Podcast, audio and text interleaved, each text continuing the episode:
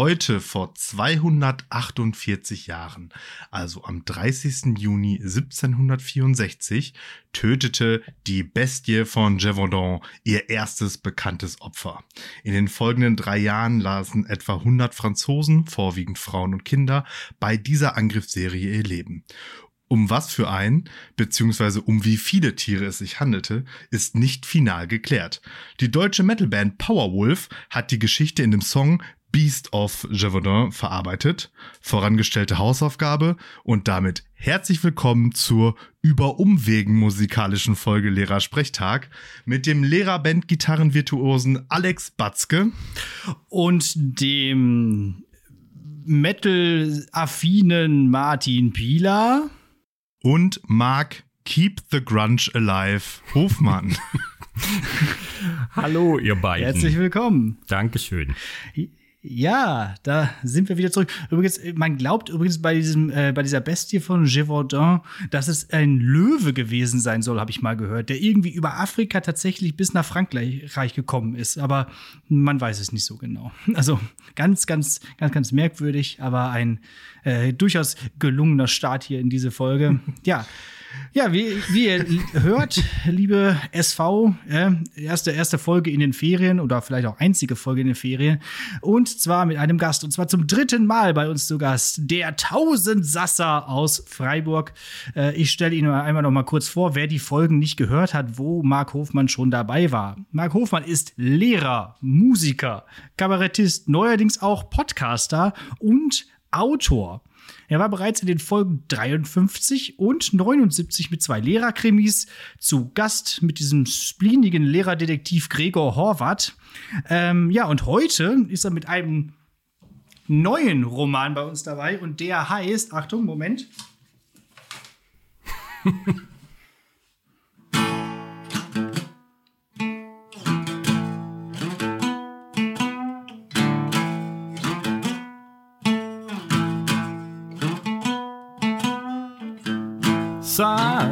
she said, Have I got a little story for you?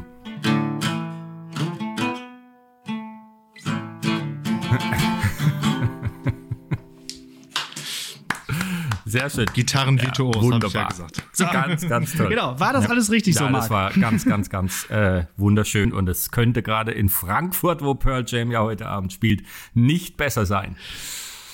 Ja, äh, ansetzen ja. vielleicht. ja, erzähl. Wie heißt, wie, wie heißt, der Gitarrist von Pearl Jam? Es sind, äh, sind zwei. Was? Stone Gossard mhm. und äh, Mike McGrady heißen die beiden. Okay. Stone ah, ja. Gossard ist eher der Rhythmus und Mike McGrady ist der, der das bei Live dann auch dieses äh, minutenlange Solo am Ende spielt. Ah ja, das ist, das ist natürlich auch etwas, was, äh, um direkt quasi in die Folge hineinzustarten, mir bei Pearl Jam immer ganz gut gefallen hat. Auch diese schönen Gitarrensoli im Vergleich zu anderen äh, Bands dieser Musikart. Ja, also ich glaube, Pearl Jam sind von allen auf jeden Fall die, die dem, dem, dem alten Hardrock noch am nächsten sind. Äh, Nirvana, ja. würde ich sagen, sind am weitesten weg oder sind eher im, am meisten im, im Punk eigentlich drin. Und Pearl Jam konnte man als alter Hardrocker problemlos hören. Also äh, musikalisch auf jeden Fall. Ja. Der Gesang war halt deutlich tiefer als bei den meisten anderen, aber sonst äh, ging das. Und, und Eddie Vedder ist auch ein großer The Who-Fan und so, da hört man schon äh, die, die, mhm. die Ursprünge, glaube ich, noch deutlicher als bei den anderen. Ja, das war in, der, in dem Sinne schon direkt für mich so eine Art, äh, wie sagt man heutzutage, so ein Mindblow, so ein augenöffnender Effekt, äh, tatsächlich, dass äh, Pearl Jam und Nirvana sozusagen in dieselbe musikalische, in dasselbe musikalische Genre fallen. Das war mir bislang nicht klar und als ich dann deinen Roman gelesen habe, da ist mir das erst aufgegangen und deswegen schon mal herzlichen Dank dafür. Ihr seid natürlich jung. Äh, ich habe das ja live miterlebt und mit, ja, äh, ja war großer Fan natürlich und äh, habe das das natürlich dann alles äh, mitbekommen, wie das dann im Einzelnen war. Und mich jetzt da über den Roman äh, in, in letzter Zeit natürlich wieder extrem daran erinnert und auch äh, da kam wieder viel hoch an ja, Erinnerungen klar. und Nächte vom, vom vor ja. MTV, äh, einfach irgendwie Grunge Sonntag auf MTV. so. Ja, über unsere musikalische ja. Sozialisation und, und auch den Roman müssen wir natürlich und gleich das. ganz, ganz intensiv sprechen. Aber Martin, du wolltest genau, was sagen. Aber genau, vorher, bevor wir jetzt hier äh, zu sehr uns in der in der Sache schon verlieren. Äh, ich ich habe eh so das Gefühl, auch so, wenn ich ähm, ich bin ja auch ich bin ja auch fleißiger Hörer äh, deines Podcasts, Marc, und hab so ein bisschen Schiss, dass das so zwischen gerade zwischen Alex und dir heute so ein bisschen so abnördet und ich äh, eh wenig Sprechanteile haben werde. Aber ist nicht schlimm, ich habe mir Bier mitgebracht. Ihr nehmt dann einfach einen äh, Pop- und Pubertät-Live-Podcast sozusagen. Also ich versuche mich ein wenig ich zurückzunehmen. Ich habe das schon Aber, befürchtet, ähm, dass da die, die, Gaule, die Gäule Nein, durchgehen raus. können und versuche es ein wenig äh, flach zu halten. Aber ich wollte noch sagen zum Podcast, gell, ähm, danke an euch zwei für die Inspiration. Ihr wart tatsächlich, glaube ich, die, die Inspiration, dass wir da auch diesen, diesen Podcast angefangen haben. Thematisch ja ganz anders als eurer, aber äh, ich dachte dann irgendwann so, hat mir so, hat mich so ein bisschen über diesen, diesen zweiten Corona-Winter gerettet auch, der mir sehr zu schaffen gemacht hat oder mehr noch als der erste und der Podcast war echt so, ein- so ein Rettungsanker und äh, ihr wart so, wo ich dachte, wenn die das machen, dann kann es ja irgendwie nicht so, dann kann die so schwer sein. Ja, das, das war Dann so, so, jeder. so, doch jeder. Podcast, ja, wie soll denn das gehen und so und plötzlich war das so was, eine Möglichkeit halt und äh, danke dafür. Ja.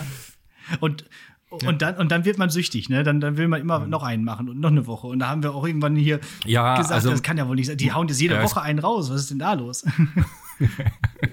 Ja, am Anfang war dann halt auch wenig anderes natürlich und das war dann fast der wöchentliche Termin. Jetzt werden die Intervalle gerade deutlich, deutlich länger, weil, weil mehr Termine Mhm. kommen einfach und wir kriegen so- also ich glaube, der Schnitt wird wahrscheinlich einmal im Monat oder so werden. Dann. Ja, ja.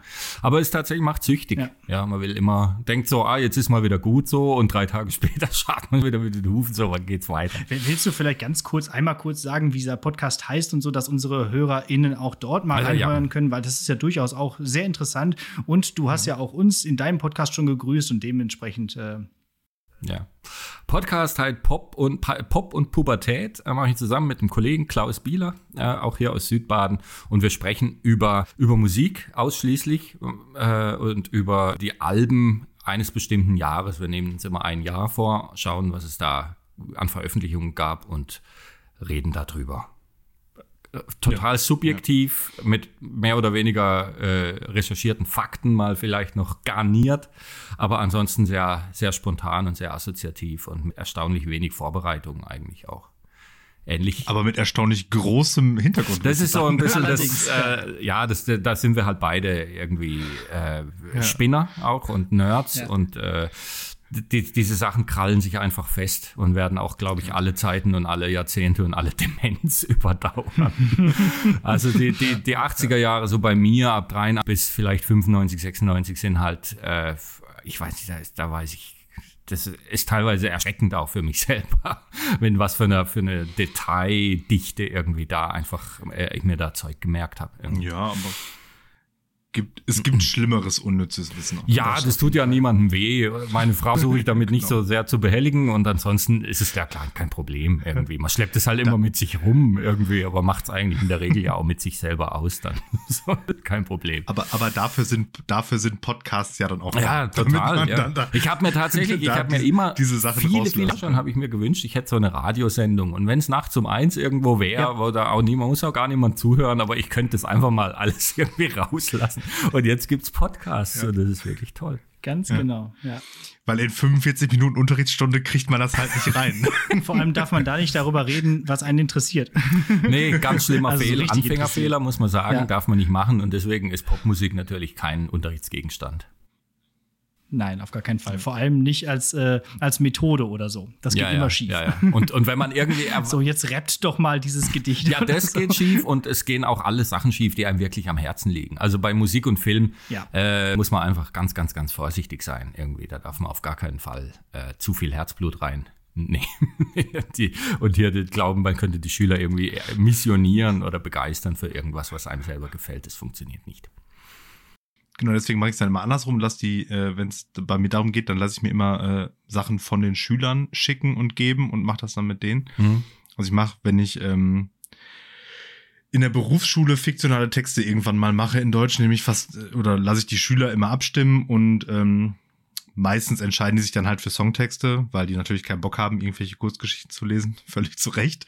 Und ähm, dann sollen die aber die, also dann suchen uns immer nur irgendwie so ein Thema, so ein Oberthema irgendwie aus, ich, so Gesellschaftskritik oder irgendwie so. Und dann sollen die die Texte mitbringen. Und dann hat das nämlich den Vorteil, dass erstens Ja. ich nicht meine, mein Herzblut dann da verheize und die das total scheiße finden. äh, und ähm, man bleibt halt dann irgendwie so, ähm, so ein bisschen noch am, am, am Zahn der Ja. Zeit irgendwie so, ne? Weil ich meine, auch wenn wir noch ein Stückchen jünger sind als du, äh, merken wir schon, dass wir deutlich älter Ja, ja. sind auch als Ja, unsere kommt da was-. Kommen da gute Sachen raus von wir- den Schülern dann? Oder ist es oft auch so, äh, ich erlebe es oft auch sehr irritierend und sehr erschreckend irgendwie, was dann da kommt. Also in den letzten Jahren noch mehr als, als vor zehn. Also ich habe das Gefühl, es wird auch wirklich schlimmer. Ja.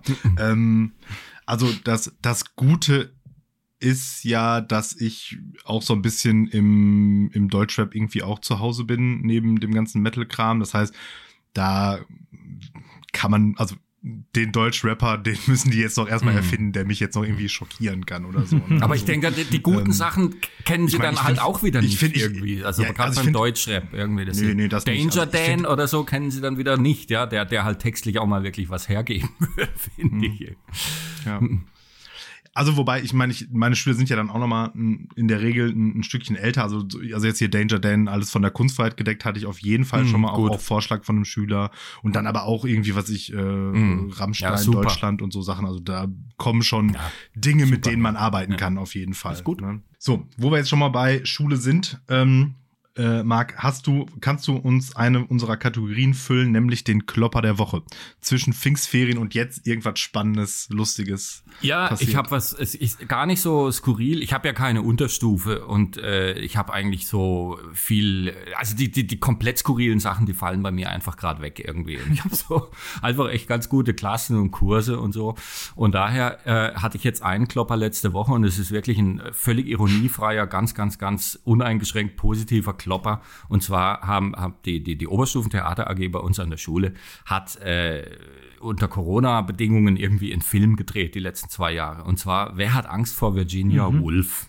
Ja, Theaterstück, 60er Jahre äh, und ähm, wurde auch verfilmt. Und die haben das jetzt auch nochmal neu verfilmt. Und zwar komplett in einem Raum. Also so wie, ich weiß nicht, ob ihr Gott des Ja. Gemetzels kennt. So, so, so komplett vier, zwei Paare eigentlich in einem Raum. Gefilmt mit verschiedenen, mit drei Kameras, verschiedenen Kameraeinstellungen. Herrlich. Und äh, ich dachte, die ersten zehn Minuten so, oh, die, Scha die, die, die Schüler sind zu jung für diese Rollen, ja, die spielen so 35, 40-jährige Personen irgendwie, die sind auch, äh, das nehme ich denen nicht ab, diesen Zynismus, der da drin steckt und so weiter. Und äh, weiß auch nicht, und das, ich glaube, es wird mich extrem anöden, so. War so mein, mein erster Eindruck. Ich glaube, es wird lang, es werden lange eineinhalb Stunden. Und dann ist aber was passiert, was ich ganz selten erlebt habe. Ich habe so mit Theater, äh, für einen Deutschlehrer mit Theater meine Probleme immer oder oft. Sehr selten wirklich flashige Theatererlebnisse gehabt in meinem Leben irgendwie. Muss ich wirklich sagen. Ganz selten. Und das war eins davon. Nach einer Viertelstunde, 20 Minuten, Schüler verschwunden hinter diesen Rollen. Nach 25 Minuten habe ich nicht mehr auf die Uhr geguckt und fand eigentlich mit jeder Minute geiler. Und es war ein unfassbar tolles Erlebnis. Und ich habe den Schülern dann nachts noch irgendwie nochmal eine WhatsApp geschrieben und mich nochmal bedankt irgendwie und die nochmal Bilder zurückgeschickt von ihrer Feier irgendwie und so. Und ich war wirklich komplett vier so tolle junge äh, Menschen, die da diese Rollen gespielt haben und äh, denen man das abgenommen hat, dass die jetzt 30, 40-jährige Zyniker spielen oder, oder äh, ja, vier so Figuren, die da ihren Illusionen aufsitzen und es nicht merken. Und, äh, und dann auch die drumrum, da die Kamera gemacht haben und so weiter. Das war fantastisch, großartig, ein Ries und für mich der, der Komplettklopper. Äh, mehr als der Woche eigentlich, also sicher des, des letzten halben Jahres, was Schule angeht. Ja, Ja, ist doch schön, wenn das einen, so, ein- so ein Klopper auch mal im Positiven so richtig flashen kann. Das ist ja toll. Ja. Ja. Wenn man sie einfach mal loslässt, wenn man sie einfach mal machen lässt, dann können sie plötzlich auch äh, ganz tolle Dinge. Ne? Ja, nicht, So. nicht immer vielleicht, aber wenn ne, manchmal ist die Konstellation, manchmal alle? stehen die, die Sterne einfach gut, die Konstellation stimmt und, und die, Ja. also das war wirklich, und, und vor allem waren das alles vier auch äh, jetzt Typen, die man sich vorstellen könnte in Serien, in, in Filmen, die, die ich eigentlich gern wieder sehen würde irgendwie, wo, wo ich fast jetzt bedauere, ich viel mehr Mittel habe, jetzt denen, die da auf den Weg zu bringen, dass man in ein paar Jahren irgendwie in irgendwelchen Serien sieht oder so. Oder im Theater natürlich irgendwie. Ja, die packen wir alle, die packen wir alle in die Verfilmung hier von deinem neuen Roman. Ja, und dann, genau. äh, dann Ja. passt das. Ja, Einer Ja. spielt den Richie und äh, und so weiter. Da, da, da hauen, Ja. haut's an Alters. Ja, da wird es hinhauen. Ja, sie müssten an den Frisuren noch ein bisschen arbeiten, aber das ja. Da, Ja, dafür da dafür, gibt, dafür gibt's Perücken. okay. So, dann lass uns mal jetzt auch ein bisschen über ähm, deinen neuen Roman sprechen. Ähm, vielleicht zum, zum, zum Warmwerden erstmal, damit die äh, Zuhörenden wissen, worum es geht. Beschreib doch mal deinen Roman in drei Sätzen. Und zwar welche, die nicht auf dem Klappentext stehen. Ich kontrolliere das hier mit. Ich auch, habe ich auch dabei. Hier. Okay. Also, äh, ist ein Entwicklungsroman, äh, wie mir erst später auffiel, geht um einen jungen Mann, der mit seiner Band versucht, irgendwie berühmt zu werden und dann halt sich äh, überlegt, ja, was, was bin ich eigentlich bereit dafür zu tun, äh, für diesen Erfolg, ähm, wie weit möchte ich dafür gehen, ein paar Entscheidungen trifft, die dann eben dafür sorgen, dass er am Ende natürlich scheitert, aber halt trotzdem und gestärkt aus der Sache rausgeht und irgendwie vielleicht ein bisschen mehr her. Top. Steht nichts davon hinten drauf. Sehr gut Bin ich, bin ich zusammengefasst. einverstanden. Waren auch circa, circa drei Sätze auf jeden Fall. Okay. Nein, das ist cool. Ja, Ähm, vielleicht noch ein Satz dazu, der auch auf jeden Fall hinten drauf steht. Den finde ich nämlich sehr wichtig und sehr gut für den Roman. Muss man ganz laut lesen. Ja, Roman über Rockmusik, dachte ich, das, äh, der muss rein. ist, ist der von dir oder vom Verlag? Der war von mir. Fand, der, das, Der war von Ja, mir. das klang nach dir, fand ich auch. Das ist ganz witzig. Ich habe von der, ach, jetzt habe ich schon wieder ihren Namen vergessen, äh, weil ich bin praktisch das Gegenteil von dir, Marc. Ich kann mir überhaupt niemanden merken. ähm, Blofeld, hier diese Metal-Lehrerin, die auch Bücher schreibt. Oh, die kenne ich. Carlo, Ko, Ka, Ka, Carla. Ah, keine Ahnung. Irgendwie, ich habe auf jeden Fall ein Buch von ihr, da, da, da sind im, im Prinzip schreibt sie so, ähm, ja, so, so halb, halb wahre Lebensbegebenheiten aus der Perspektive einer Lehrerin, Echt? auch Die an einem. Berufskolleg im, oh, ich weiß gar nicht wo. Egal.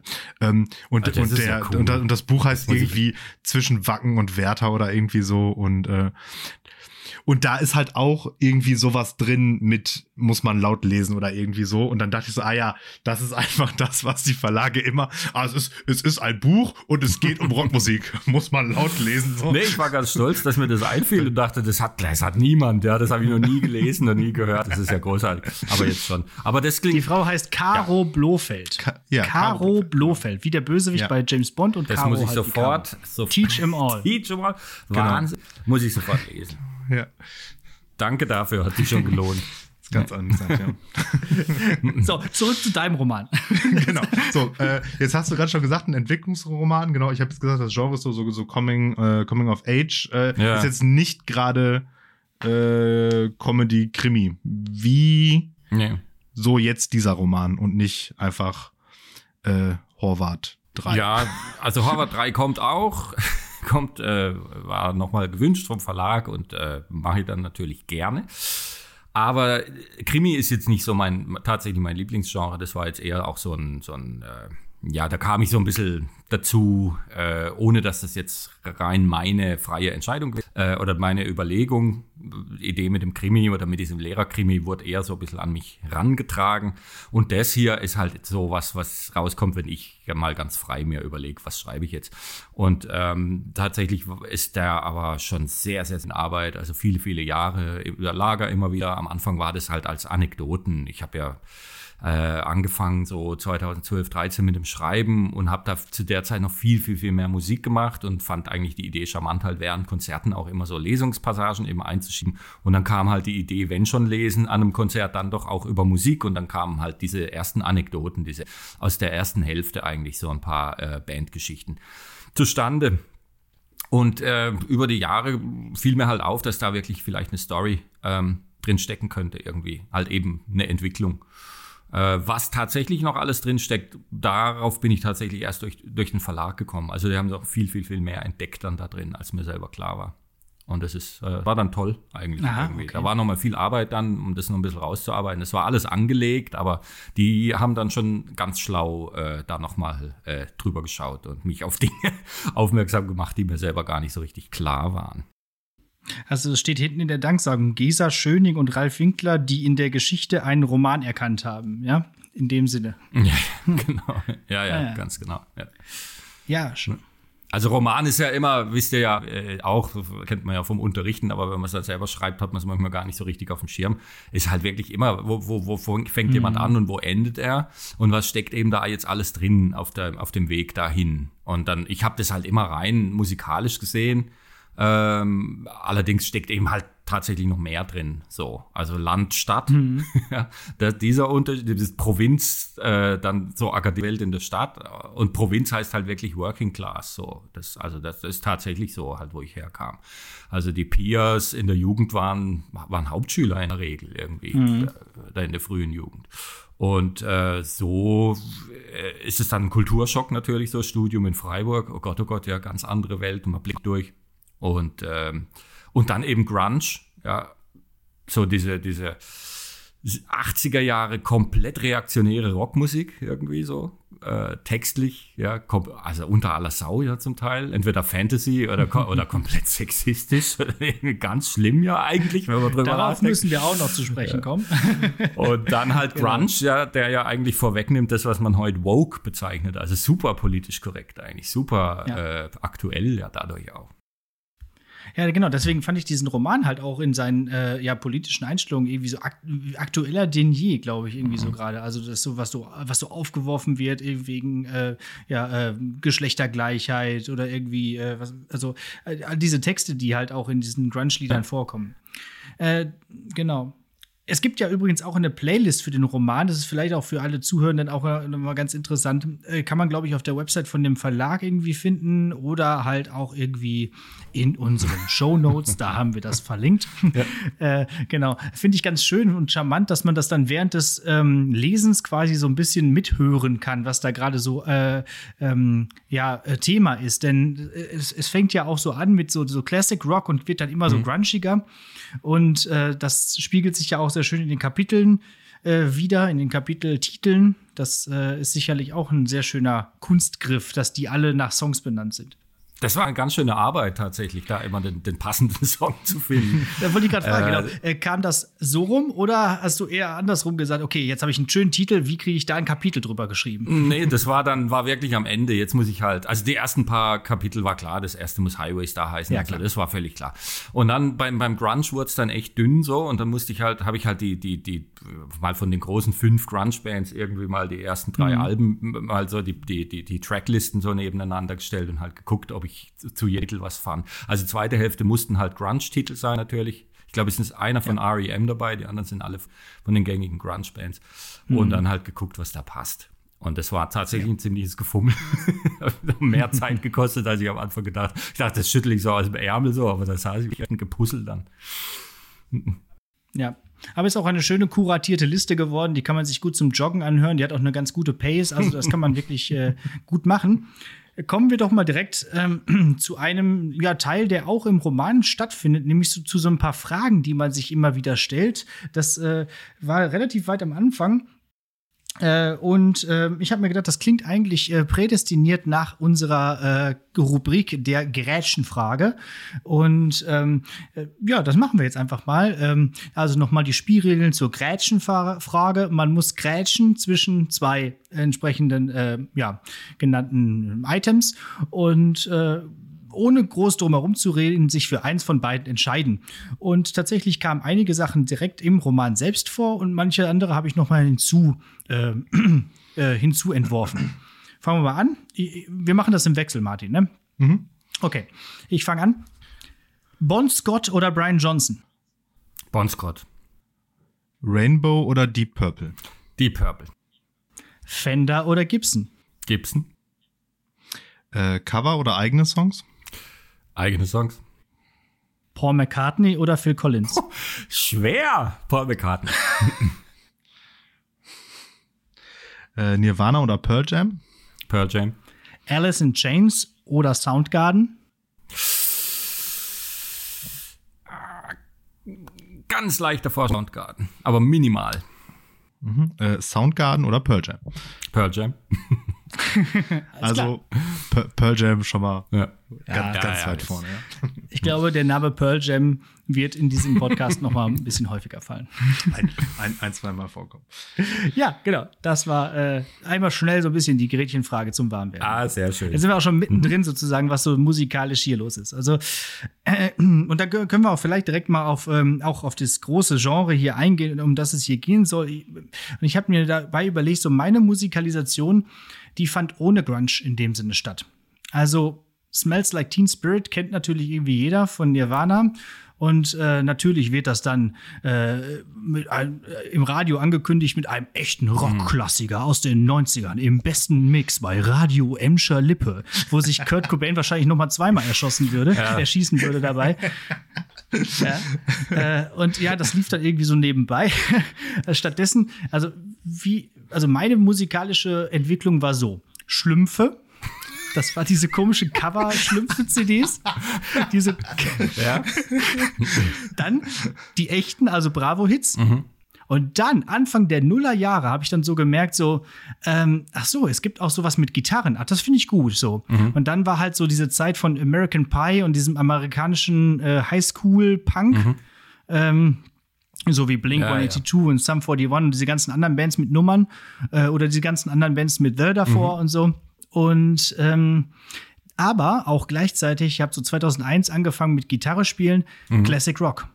Und da war Classic mhm. Rock wieder da. Ne, da fing es an mit Deep Purple, natürlich Smoke on the Water, mit, mit Steppenwolf, mit, mit allen diesen Sachen. Und, und Grunge kam bis auf Smells Like Teen Spirit überhaupt ja. nicht vor in dieser ganzen Entwicklung. Ähm, und ich glaube, das geht vielen so, also die vielleicht auch in meinem Alter sind. Ich weiß nicht, wie das bei Martin ist.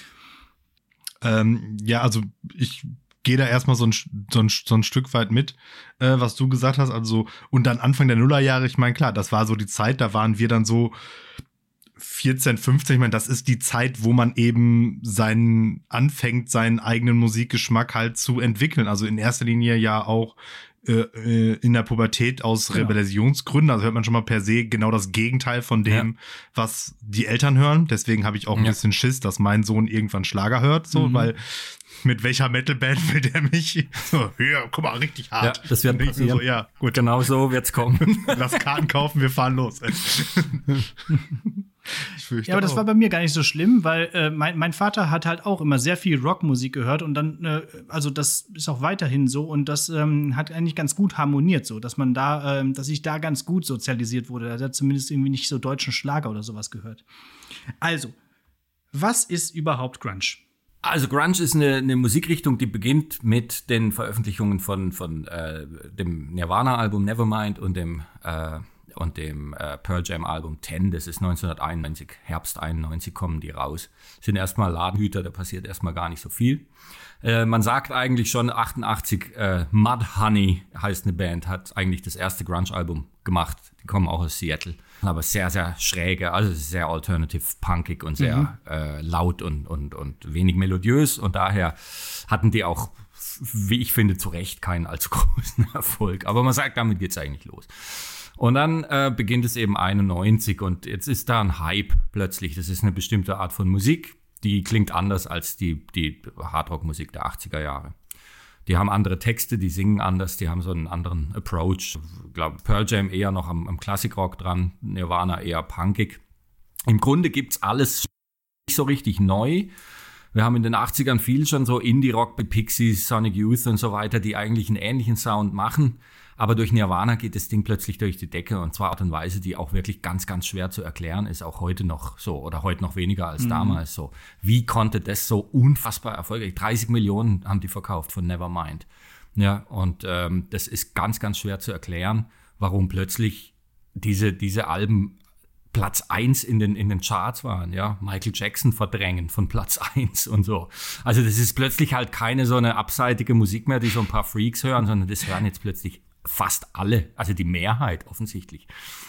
Und da gibt's da vier, fünf Bands, die immer äh, mit genannt werden. Soundgarden, eben Alice in Chains, Stone Temple Pilots noch, dann noch so ein paar im Schlepptau.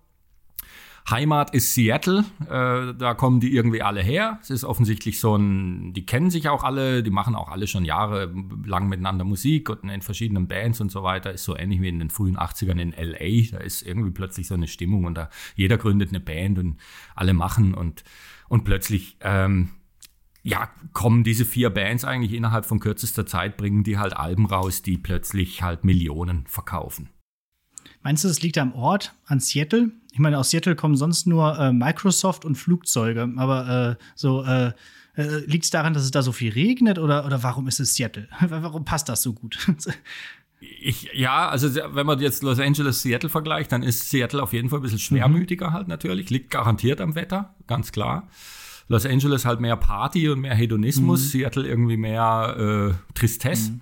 Äh, ansonsten weiß ich das nicht. Ich war dann auch in Seattle 95, äh, war eine tolle Stadt und viel so, war, erinnert einem auch ein bisschen an Freiburg, so ein bisschen die ganze, äh, ja, so, so äh, Studentenmilieu und Mehl und so irgendwie. Das war alles äh, viel Kaffee, Leute sahen auch ähnlich aus irgendwie. So, in der Innenstadt von Seattle, so, ja, könnte auch in Freiburg sein eigentlich zum Teil. Ähm, ja, ist ungefähr von der Größe her auch vergleichbar. Das stimmt. ja, so von, der, von, der, von, von, von, von diesem Vibe halt, den man da so gespürt hat. Viele junge Menschen auf den Straßen und in Cafés und in Clubs und, in, und viel Rockmusik. Überall lief Rockmusik halt raus irgendwie. Da lief nichts anderes. Da kam mhm. kein Hip-Hop, Hip-Hop kein, keine, keine Charts. Da lief halt Gitarrenrock einfach in allen Cafés, überall, wo man rein ist.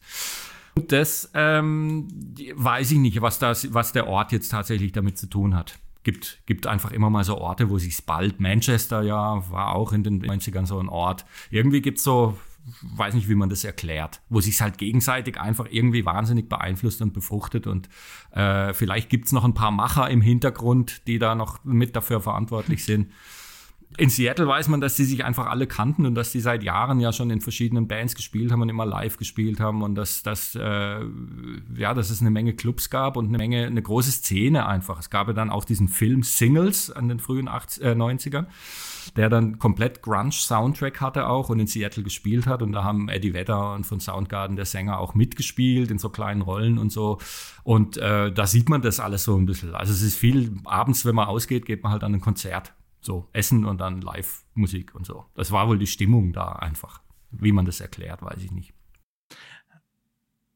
Aber das mit diesen Städten, das ist, glaube ich, echt irgendwie so ein witziger Zufall, weil es gibt in, ich weiß, ich habe natürlich jetzt auch wieder den Namen, in Baden-Württemberg, meine ich, irgend so ein Pisskaff, wo irgendwie so zwei oder drei der aktuell erfolgreichsten Deutschrapper herkommen. Und das ist halt irgendwie so ein ja. 1500 Seelendorf irgendwie. Ja, ne? Ring, ja, ja, Stuttgart auch ja, für, den, genau. für den Deutschrap in den 90ern und so. Also ich weiß nicht, da gibt's halt immer mal so Szenen dann, glaube ich, einfach mhm. auch, wo die, die ja.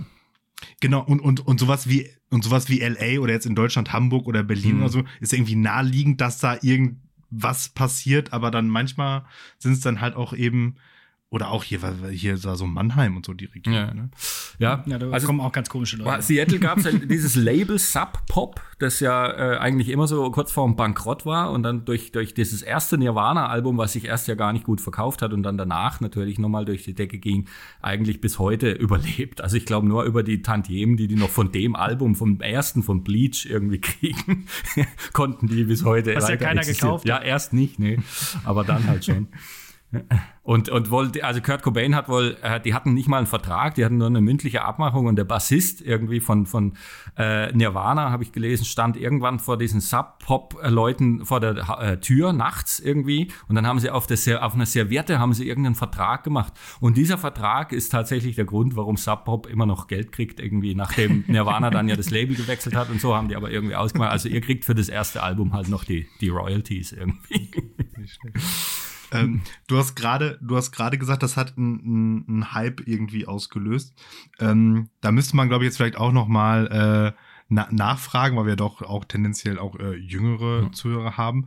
Na, also wenn man jetzt heute Hype sagt, meint man ja in der Regel irgendein TikTok-Video, das 10 viral Milliarden geht. Klicks oder viral geht und 10 Milliarden Aufrufe hat und keine Ahnung was. Also wie kann denn in den 90ern, also das kann ich mir sogar selber schwerlich vorstellen, so ein Hype eigentlich entstehen? Weil es gibt ja einfach nicht diese ähm, ja.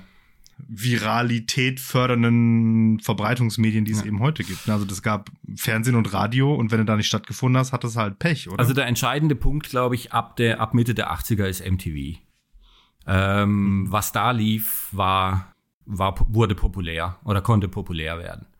Und das, äh, man kann es auch nachlesen in der Dave Grohl äh, Autobiografie jetzt, die er letztes Jahr ja rausgebracht hat. Es ist der, der, die Erstausstrahlung von Smells Like Teen Spirit auf MTV. äh, es ist nicht die Veröffentlichung von des Albums, ja, weil, weil im Radio fand es nicht statt. Alternative Rock gab's, mhm. es gab keine Sender. Äh, was die Amerikaner als Alternative Rock irgendwie bezeichnet haben, war Depeche Mode oder so bis dahin. Also sowas lief auf den Alternative-Sendern und so.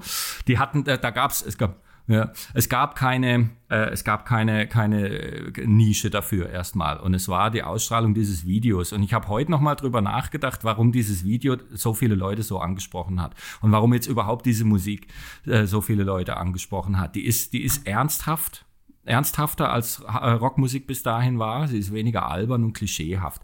Sie ist, also das Video, wenn man sich das nochmal anschaut, wir sehen eigentlich eine Highschool-Szene in irgendwie einer Turnhalle. Nirvana spielt da und es gibt so schwarz gekleidete Cheerleader, die dann, äh, die haben, glaube ich, auch noch so einen, so einen Aufnäher irgendwie drauf. Ich war, bin mir nicht mehr ganz sicher, die haben irgendwie alle so einen Buchstabe, ja, wo man vielleicht als Anglist so ein bisschen an äh, der scharlachrote Buchstabe denkt, also so ausgegrenzte, ja, das sind eher die Außenseiter, mhm. also schwarz gekleidete Cheerleader, ja, nicht die blonden, äh, ja, All-American Girls, sondern eher mit, mit äh, dunkel geschminkten Lippen und eher so die Außenseiter, die dann jetzt hier die Cheerleader sind und die halt auf dieses Lied abgehen und plötzlich kommen halt immer mehr dazu und die tanzen dazu. Das ist eigentlich erstmal alles. Und dann ist noch so ein Hausmeister mit einem Besen irgendwie dabei. Und ähm, was, was äh, glaube ich, hier passiert ist, dass man zum einen denkt, so was ist das für ein Sound, was ist das für eine Musik, weil ich glaube, die Leute waren des, des Hardrocks der 80er irgendwie überdrüssig. Das wurde dann auch zu albern mhm. hinten raus. Ja, da war so Sachen wie Poison oder so und, und mit, mit, mit Haarspray und Make-up und die Songs einfach richtig schlecht und immer nur Party und Rock'n'Roll all night und I wanna rock you und dieser ganze Quark. Und dann äh, kommt hier plötzlich jemand und singt irgendwie Here we are now, entertain us, ja, I'm contagious, ja, ich bin ansteckend und so. Mhm. Also irgendwie haben wir so plötzlich so eine Außenseiter-Thematik und man hat das Gefühl, die, die Mobbing-Opfer und die, die zu kurz gekommenen irgendwie, die, die sagen hier, hey, das bin ich, ja. Und, äh, und dann haben wir ja ganz andere Themen in den Texten plötzlich, ja, äh, dysfunktionale Familien irgendwie, was weiß ich, da geht ja äh, Drogen natürlich viel, äh, aber dann eben auch viele so sozialkritische Themen plötzlich. Und ähm, man hat das Gefühl, dass die Leute irgendwie genug hatten von den 80ern und äh, mhm. genug hatten von ja, Regonomics und mehr äh, Geiz ist, Gier ist toll und mehr, mehr, mehr und irgendwie dieser ganze Käse und Hedonismus und Plastikoberfläche und Synthes und sondern irgendwie war so, und das ist dieses Wort, dieses seltsame, ja, so ein, so ein Wunsch nach Authentizität irgendwie, nach, nach, nach Typen, die, die keine Show abziehen, sondern die, die sich nicht umziehen auf der Bühne und nicht irgendwie enge Spandex-Hosen sich anziehen mhm. oder so, sondern einfach in ihren Chucks und ihren zerrissenen Jeans auf die Bühne gehen, genauso wie sie sonst rumlaufen und halt, ähm, und halt irgendwie ihr Ding machen. Und offensichtlich ist da eine Generation aus den 80ern rausgewachsen, die, die so gesagt hat, dieses System und diese Gesellschaft und diese 80er Jahre, so wie das jetzt funktioniert, das sagt mir nichts. Und diese Musik mhm. bildet, bietet mir irgendwie gerade eine, eine Alternative, ja, die ist so leicht systemkritisch, nie so richtig deutlich, nicht so fuck the system. Aber ich, ich meine, es gibt fast so ein paar Parallelen zu den Hippies in den späten 60ern, die sagen so, das muss auch anders gehen. Diese Wertvorstellungen. Mhm. Ich finde gerade, schaut ihr Stranger Things? Ja, ja, klar. Die Eltern von Nancy Wheeler. Mhm. Ja, so. Dieser Vater, mhm. der nichts blickt, der nur Zeitung liest und, und irgendwie, ja, ja. ja, und die Mutter, die eigentlich genau. nur so an ihre Selbstverwirklichung schon ein bisschen besorgt ist und so, aber die nichts kapieren, was abgeht. Ja, so vielleicht ja, ja. ist das das Problem, dass man halt so aufgewachsen ist und gesagt hat, die haben mir nichts zu sagen. Ja, ich lebe in einer völlig anderen Welt und, äh, und meine Eltern und alle die, alle, die sie wählen, die Politiker, die sie wählen, die haben mir eigentlich nichts zu sagen. So ein bisschen sind ja auch die Eltern von Richie in dem Roman so, ne? Nur, dass die Mutter dann doch ab und zu mal was versteht, ne? Also wie es immer wieder rauskommt, oder? Ja, das war noch so ein, so ein also der, der Gag für mich jetzt, ich weiß nicht, ob das jemandem auffällt. Wir haben ja, wenn wir, wenn wir Kurt Cobain anschauen oder Eddie Vedder und die Biografien, auch der Text von Alive von, von Pearl Jam, geht es ja auch extrem um, ähm, um, um familiäre Probleme. Ja, Väter, die die Familien verlassen, die, die, die Typen Kurt Cobain wohl äh, hat Persönlichkeit, war so ein Sonny Boy, ein ganz, ganz liebenswerter, äh, ein liebenswertes Kind und wurde zu einem ganz, ganz schwierigen Jugendlichen, nachdem der Vater die Familie mhm. verlassen hat. Eddie Vedder, der erfährt, der Typ den er für seinen Vater hält, ist gar nicht sein richtiger Vater. Sein richtiger Vater hat die Familie schon lang verlassen und, und äh, ist schon gestorben mittlerweile und so weiter. Und ich dachte so, wenn man so diese dysfunktionalen Familien irgendwie von diesen Seattle-Typen anschaut, mhm. so, jetzt baue ich so eine, so eine südbadische äh, dysfunktionale Parallele da ein, äh, wo der Sohn halt drunter leidet, dass die Eltern irgendwie Vollwertkost essen und so halt. Also was halt ja. ins Alberne zieht, so er sagt, du hast ja, eigentlich ja. keine Probleme, ja, reiß dich mal zusammen, aber er das halt so ein bisschen aufbauscht. Das war halt so ein bisschen der Gag irgendwie, den ich versucht habe, da äh, einzubauen. aber ich glaube, das, das ist ja aber auch dann, ich sag mal, die, die Identifikationsrolle, die von dem ganzen 90er-Kram und Grunge und so von weg, also dieses, ähm, ich bin jetzt gerade in der Pubertät und lebe in einer anderen Welt, offensichtlich als meine Eltern und die raffen nichts. Also das war ja schon immer so und das wird ja auch immer so sein. Also egal das wie. Muss auch so sein. Ne, also was ich ja gerade gesagt habe, ne, also egal wie wie liberal und aufgeklärt und keine Ahnung was die Eltern sind. Wobei also ich, wobei ich die, die Kinder werden schon einen Punkt finden, wo sie die finden ihren Punkt, aber ich finde die letzten Jahre ist es schon verdammt schwer für die Jugendlichen noch einen Punkt zu finden. Ja, die Eltern so verständnisvoll sind und so cool und ihre eigene Jugend nochmal projizieren in die eigenen Kinder und und, und, und die Kinder fast wieder die Erwartungen erfüllen müssen von den Eltern. Ja, als ich noch jung war, geh doch mal aus, ja, wir waren viel mehr aus und so. Ja, aber doch mal. Ja, mach doch mal was. Und die, und die, das, die Jugendlichen ja eigentlich fast. Äh, steigst du in das Auto und fährst im Block. ja, genau. Und dann lässt du mal das Lenkrad los, irgendwie, ja. für zehn Sekunden. Und, ähm, ja, eben. Ja, also ich habe das Gefühl, die, die, die Jugendlichen, das beobachte ich schon seit Jahren, sind eigentlich angepasster ja als, als, als, als die Elterngeneration. So. Ja. Genau, und deswegen finde ich das so interessant, also auch mit dem Grunge. Äh, also dass, dass das heute eigentlich noch viel besser passen würde, also noch viel größeren Hype vielleicht auch erzeugen würde, als irgendwie, ähm, ja, als irgendwie damals noch, kann ich mir vorstellen, weil ja gerade heute die Jugend so, also oft so denkt, dass die äh, diese, diese, diese schwierigen Texte, diese schwierigen Themen, dieses Woke, dass die das ja quasi aufsaugen würden, sozusagen. Äh, aber irgendwie ist ja dann irgendwie, ja, gibt es heute eine Entsprechung für das, was damals äh, Grunge war? Ich weiß es nicht. Also woke heißt natürlich schon ganz deutlich antisexistisch. Also wirklich, das wird in den Texten auch deutlich. Kurt Cobain hat es auch immer wieder thematisiert in Interviews, hat auch T-Shirts getragen zu dem Thema und so. Also das war ganz klar. Ähm, dieses Thema übrigens kommt mir bei, bei, bei Schülern viel zu kurz. Also mhm. ich, ich, sehe, ja. ich sehe Rassismus als Thema, ich sehe Klima als Thema, aber ich sehe äh, Genderproblematik und vor allem Sexismus oder Frauenfeindlichkeit, äh, also bis hin zu, sagen wir mal, Femizid jetzt mal so noch als, als, äh, als so komplettes Tabuthema irgendwie, das ja mhm. irgendwie, man sagt, so jeden dritten Tag in Deutschland und so, äh, wird irgendwie eine Frau von ihrem Partner, gibt's einen Mordversuch und so. Also das, das Thema ist bei Jugendlichen komplett vom Radar weg. Me, mhm. Me Too lese ich nie als Beispiel, wenn es irgendwie um irgendwas geht. Ja, ich lese Fridays for Future und so weiter, aber das, das, äh, dieses Gender-Thema, höchstens es geht um Gender, um Identität, um, um äh, non-binäre Geschichten und so weiter. Aber Gender mal wirklich und vor allem, so, mhm. sagen wir mal, äh, Gleichheit Mann und Frau, wirklich mal im Alltag, auch bei uns heute noch, 2022, ist für Schüler eigentlich ein, ist kein richtiges Thema. Da habe ich das Gefühl, mhm. war Kurt Cobain fast weiter irgendwie als, als die mhm. Jungen heute. Ähm, Würde ich jetzt ja. gar nicht so mitgehen, muss ich sagen. Okay, also ich glaube, ja. das, das ist vielleicht auch tatsächlich dann immer so, wie man sagt, so, so, so eine Bubble-Problematik oder so. Aber ich denke mir jetzt halt gerade so, also gerade wenn ich jetzt so an die, die Entscheidung des Supreme Courts denke, äh, da ist schon einiges los gewesen in meinen mhm. sozialen Netzwerken okay. oder auch ja, gerade jetzt so, also gerade auch da, wo wir als, äh, als Lehrer-Sprechtag irgendwie äh, ähm, dann in Social Media auftreten und uns dann eben da logischerweise natürlich äh, äh, HörerInnen äh, äh, folgen und andersrum. Also dementsprechend schon eher eine, vielleicht eine, unsere Schülergeneration, so, mhm. so zumindest zur Hälfte würde ich jetzt mal schätzen. Das betrifft die schon. Mhm. Also, ja, dann ist gut. Also das ist so ein bisschen meine Beobachtung jetzt gewesen. Aber wenn es dagegen äh, vielleicht schlägt sich das äh, musikalisch nicht so nieder. Äh, da vielleicht mh. eher im Gegenteil. Also diese, diese ja. äh, gerade Deutsch-Rock, äh, Deutsch-Rap-Texte sind ja gerade auch geprägt eher von, ähm, ja, sagen wir mal, äh, nicht unbedingt, ähm, ja, feministischen hm. Themen. Ja, gut, aber, Gibt's aber auch ein tolles Lied von, aber in, ja, von in dieser, dieser Texte ja. sind geprägt von gar nichts. Also das, also da findest du ja alles, was du, was du finden willst. Ja, aber tendenziell ja schon ja. eher materialistisch Konsum und irgendwie ja, äh, äh, ja und, und Sexismus, Homophobie. ja. Also was ich noch, also äh, vielleicht so in den, in den frühen Nullerjahren, was da vielleicht irgendwie passen würde, auch wenn es musikalisch vom Stil her nicht passt, aber vielleicht von der Stimmung her ist vielleicht Linkin Park. Mhm.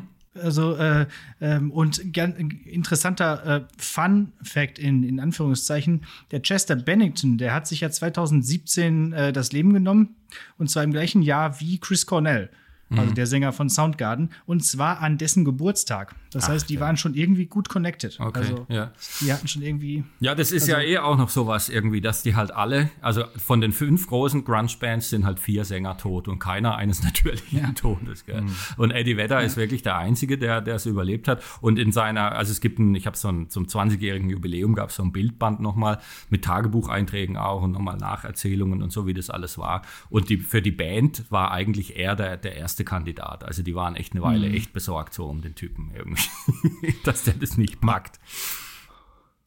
Ja, und zwar sind sie nicht irgendwie an übermäßigen, äh, äh, ja, nicht nur an übermäßigem Hedonismus, sagen wir mal, gestorben, sondern tatsächlich äh, haben Selbstmord begangen, oder? Zweimal Selbstmord, zweimal Heroin. Und zwar, also Heroin mhm. jetzt nicht so, wenn man sagt, so Mötley Crew oder so, ja, komplett ja. durchgedreht und Kokain und Hey und so oder Guns N' Roses, sondern die hatten einfach echt Probleme.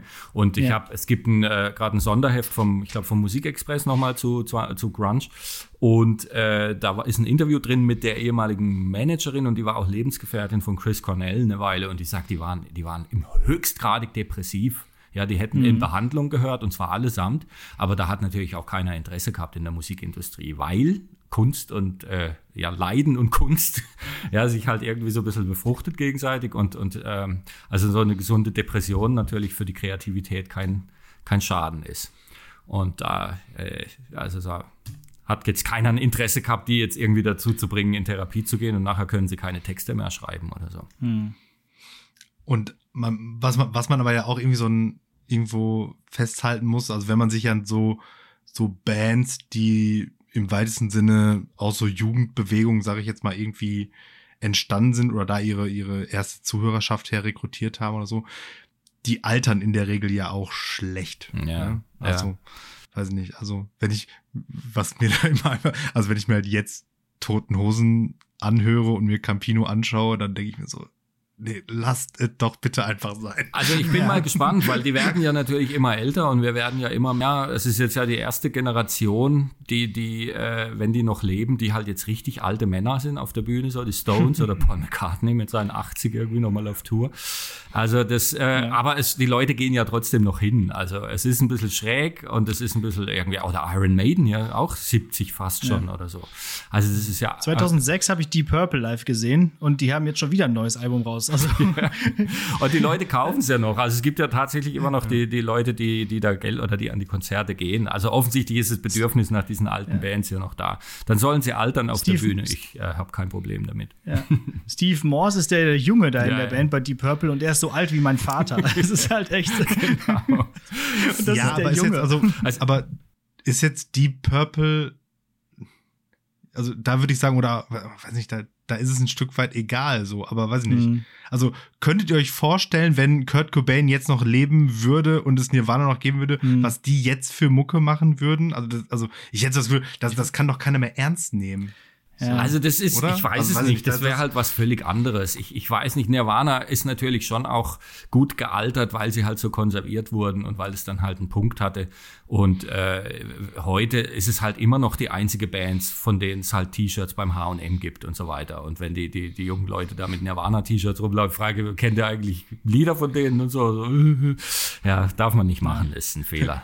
Die Offspring springen immer die Offspring, äh, die Offspring springen immer noch auf der Bühne so rum, wie sie früher ausgesehen haben. Das heißt, ja. auch die, ja, das ist auch mittlerweile echt eher eine Verkleidung. Ne? Ja, ja, das wird ja, aber das, ein bisschen das, cringe. Das meine ich. Ja. Ich würde sagen, das ist doch die Definition von. Und Pearl Jam, was Pearl Jam gemacht haben, ist halt, die haben sich halt eigentlich jetzt so systematisch über die Jahre und Jahrzehnte mittlerweile so in so eine komplette Obskurität reingespielt. So, die, die machen regelmäßig mhm. Platten Davon nehmen nur noch die eingeschworene Fangemeinde irgendwie Notiz. Ja, vielleicht mal im Feuilleton noch irgendwie so ein Zucken. Äh, ansonsten verkaufen die kaum noch Platten und äh, mit jedes, jedes Mal weniger. Und die Platten sind auch, die braucht man nicht. Ja, ich kaufe die immer so und höre sie bei einmal ja. an und denke, oh ja. und dann, wenn ich Glück habe, sind noch zwei gute Lieder drauf. Die machen dann vielleicht noch irgendeine Playlist und das war's. Ähm, aber äh, also und das ist der Weg, so wie man in Würde altern kann. Mhm. Also bei Pearl Jam funktioniert es tatsächlich mhm. ganz gut, weil die, das ist egal, wie alt die sind. So, also die, wenn mhm. ich mir jetzt äh, auch auf DVD nochmal irgendwie Konzerte aus den letzten Jahren oder auf YouTube anschaue, funktioniert immer. Und die haben halt wirklich nach wie vor eine Fangemeinde, die die extrem verehrt und extrem liebt, weil sie halt einfach irgendwie die Guten sind, weil sie auch so viel mhm. gemacht haben, wo man das Gefühl hat, die, die, die, denen sind die Fans nicht egal, denen, die, die haben das Herz auf dem rechten Fleck, die sind irgendwie, die haben sich politisch engagiert, die haben sich für Umwelt, die haben, die haben einen taubstummen Übersetzer irgendwie der die Texte für, für, für die Taubstummen im Publikum irgendwie. Mhm. Also die haben lauter so, so Zeug, die haben Regenwald gekauft, um ihre Tour irgendwie zu kompensieren. Und ich weiß nicht, die machen halt lauter so, haben sich mit dem, mit dem Ticketverkaufsmonopol, äh, ja. Monopolisten in den USA angelegt und konnten dann nur noch in irgendwelchen Scheißläden auf dem Land spielen. Und zwar fast auf dem Höhepunkt ja, ihrer, ihrer Popularität. Also die haben wirklich haben, haben beschlossen, keine Musikvideos mehr zu machen, auf dem Höhepunkt, ja, MTV boykottiert. Also die haben wirklich systematisch alles gemacht, um dieses System so ein bisschen zu untergraben und irgendwie trotzdem in, in Würde zu altern. Und die äh, muss man eigentlich, kann man nicht hoch genug und hart genug feiern eigentlich äh, dafür, wie sie das, wie sie das einfach gemacht haben und wie sie immer noch existieren. Und trotzdem dieser, dieser Musikstil, dieses Grunge, ähm, dieses Genre ist dann ja sozusagen wie so eine Kerze, die an beiden Enden angezündet wird und dann äh, ziemlich schnell auch wieder verbrannt. Also, und dann auch, auch wirklich, also meiner Meinung nach, äh, auch relativ weit in der Versenkung wieder verschwunden. Ich habe nochmal drüber nachgedacht. Ich habe so in meiner äh, Musik- ja, Musikmach selber Karriere ähm, so in acht Bands gespielt bestimmt und in keiner Band haben wir irgendwie mal was von Pearl Jam oder Alice in Chains ja. oder so gespielt oder Soundgarden oder so. Jetzt bin ich zuletzt in die Lehrerband eingetreten 2016 und äh, das erste, was wir spielen, ist Davies on the Road Again von Manfred Mann's Earth Band. Ne? Ja, das ist und eh das Interessante, dass diese ganz alte Musik halt gerade wieder, wieder die letzten Jahre wieder ja. extrem äh, kommt und, und populär wird. Immer, auch bei den ja. und irgendwie, ja. Grunge waren so drei, vier, fünf Jahre. Und dann war eigentlich wahrscheinlich mit dem Tod von Kurt Cobain schon, aber dann gab es immer noch tolle Sachen von Soundgarden und Pearl Jam. Das ging so bis 95, mhm. 96. Dann kam eigentlich Britpop mit Oasis und so mhm. und hat es dann so ein bisschen abgelöst. Und dann war eigentlich, ja, war vorbei mit Grunge.